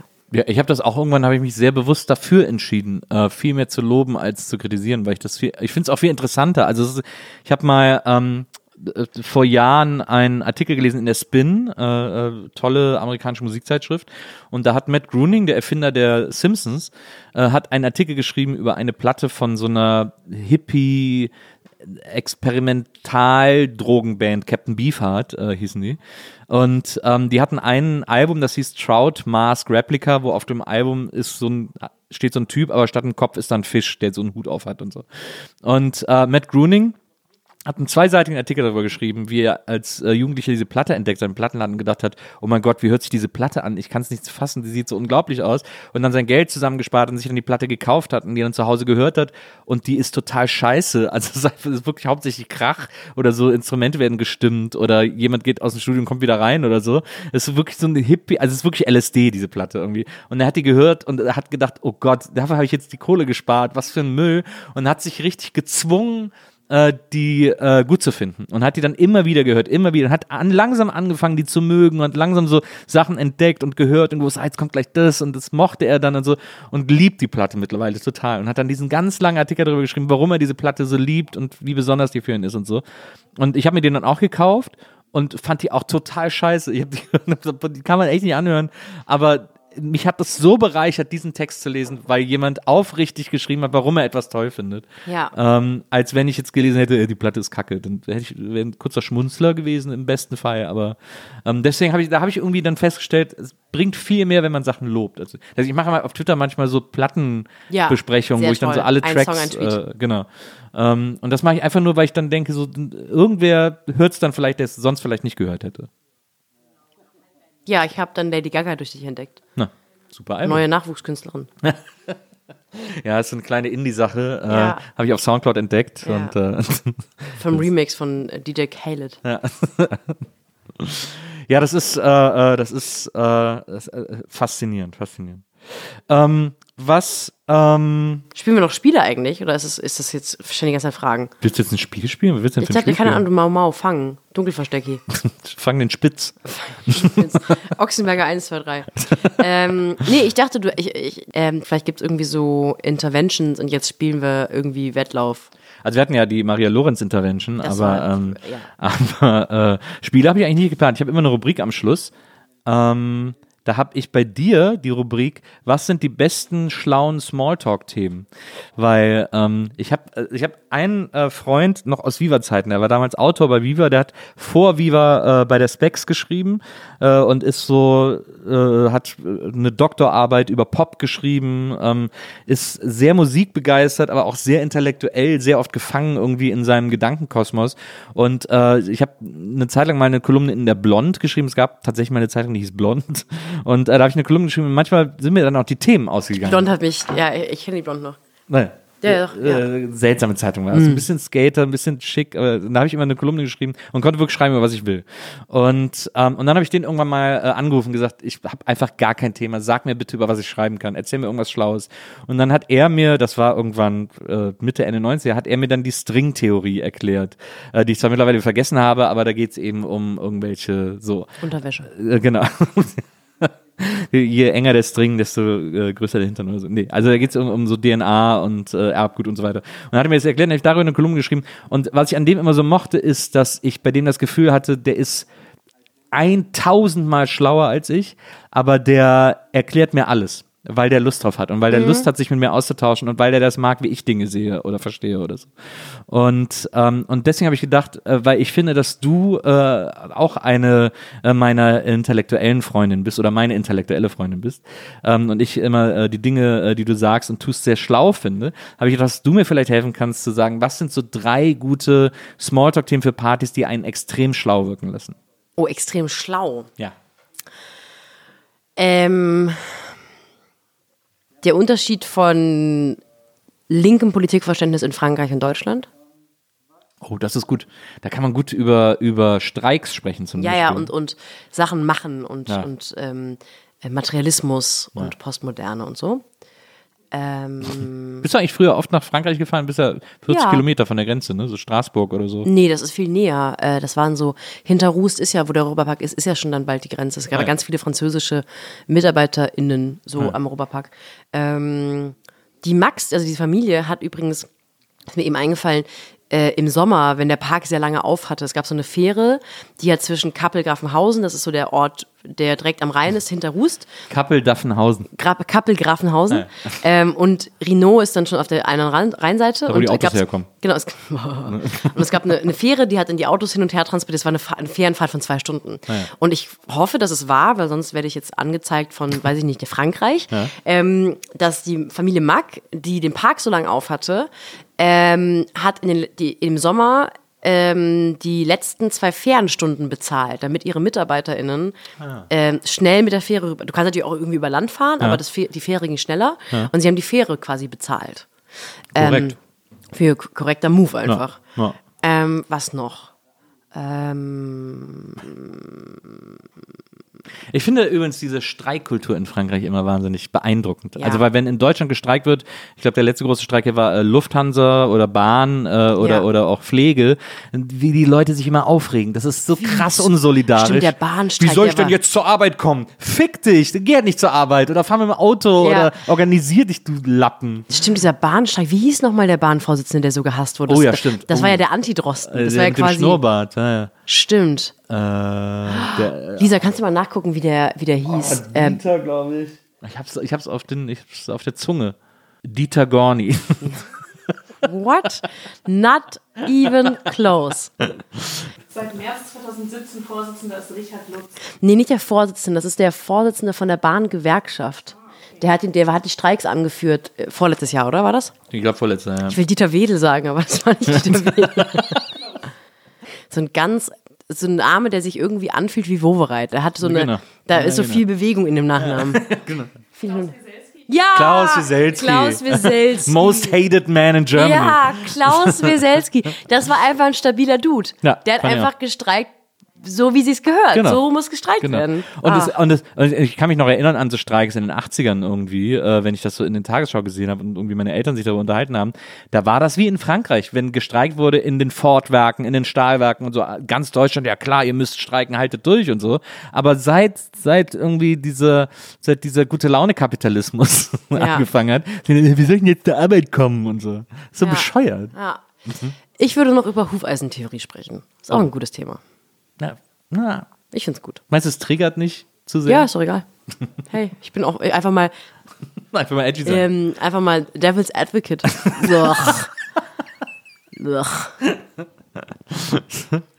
Ja gut, ich, also das Streikthema nehme ich. Das ist gut. Das französische, äh, französische Ja. Linke, ähm, im Gegensatz zu deutscher Linke. Ähm, wann treffen wir uns mal beim äh, SPD-Ortstreffen? Wir sind jetzt Genossen. Ja, hey, Hey. Nilsi. Ich habe bis heute kein Parteibuch übrigens. Wirklich nicht. Nee, ich habe das, äh, müsste noch in Freiburg-Stühlinger liegen. Du musst dich ja quasi auch hier dann beim Ortsverein melden, ne? Wenn du Genau, ja. Habe ich aber bisher leider, leider noch nicht geschafft. leider noch nicht geschafft. Schade. ähm, ja. Ja, du können ja mal zusammen ein paar Plakate, Plakate kleben. Finde ich gut. Sophie. Du, Lars und ich. Unser General. Lars Weißbrot. Ja, genau. ja. ähm, Nils, vielen Dank, dass du bei mir gewesen bist. Vielen Dank für die Es hat, mir, Einladung. es hat mir einen riesengroßen Spaß gemacht und äh, wir wiederholen das demnächst, wenn du äh, keinen Wein voll getrunken hast, damit wir noch mehr Wein trinken können. Ja. Und äh, ich hole dann auch Riesling für dich. Hast du gerade Riesling so ausgesprochen? Riesling. Riesling? Nee, einfach, das ist einfach, meine Zunge ist schon so schwer von dem, von dem Rosé. Ich, interessanterweise hatte ich gedacht, dein Lieblingswein wäre Riesling. Und jetzt, Ist es, ist es auch aber eigentlich. gerade eben hast du gesagt, dein Lieblings Ja, Grauburgunder ist schon sehr toll. Ja, aber Also- du hast in, in dieser Weinsendung hast du gesagt, Grauburgunder ist so ein bisschen, dem, der gefällt einem immer. Ja, aber ist ja auch so, das ist ja auch das Tolle daran. Also Grauburgunder, du kannst eigentlich mit Grauburgunder, wenn das so ist, da in dem Video ging es ja um, was lerne ich, wie kann ich in den Weinladen gehen, ohne irgendwie Naja. Scheiße zu bauen. Und Grauburgunder ist wirklich halt eine sichere Bank. Es gibt einen Grauburgunder, kannst du auf den Tisch stellen, alle sagen eigentlich, oh, was ist ein schöner Wein. Na. Egal welcher Ausbau, der altert auch nicht so doll. Riesling altert halt auch sehr. Also Grauburgunder ist im Grunde genommen wie ich. genau, du kannst, ich würde dich auch zu jeder Dinnerparty mitbringen und sagen, Auf nuckelt den mal Tisch dran. stellen, sagen, der altert nicht. Ja, genau, exakt. Ähm, gehen wir zusammen zu Harry Styles, wenn er nächstes Jahr kommt? Ja, Cool. ja. Ich würde dann, bei Fine Line werde ich sehr weinen. Das ist okay. Das ist mein Liebeskummer-Song. Ich nehme Taschentücher für dich mit. Okay, danke. Sehr gut. Ähm, Sophie, bis ganz bald. Bis nachher. Danke, dass du da Ich schlaf warst. bei euch heute. Ja, sehr gut. Ich habe Und, mein, äh, ich hab mein Schlafi dabei. jetzt kommen hier die intimen äh, Gespräche, deswegen äh, müsst ihr leider ausschalten, liebe Zuhörer. Ciao, Nicht ausschalten, ich schalte für euch aus. Äh, wenn die aktiv selber ausschalten müssten, dann würden die jetzt einfach weiterhören, heimlich wahrscheinlich. Wahrscheinlich. Wahrscheinlich. Also deswegen, macht's gut, bis zum nächsten Mal. Hier bei der Nils Bogelberger Show. Ciao. Die Nils Bokelberg Erfahrung. Von und mit Nils Bokelberg. Eine Produktion von Pool Artists. Team Wenzel Burmeier, Lisa Hertwig, Maria Lorenz Bokelberg, Frieda Morische und natürlich Nils. Die Bokeberg Erfahrung.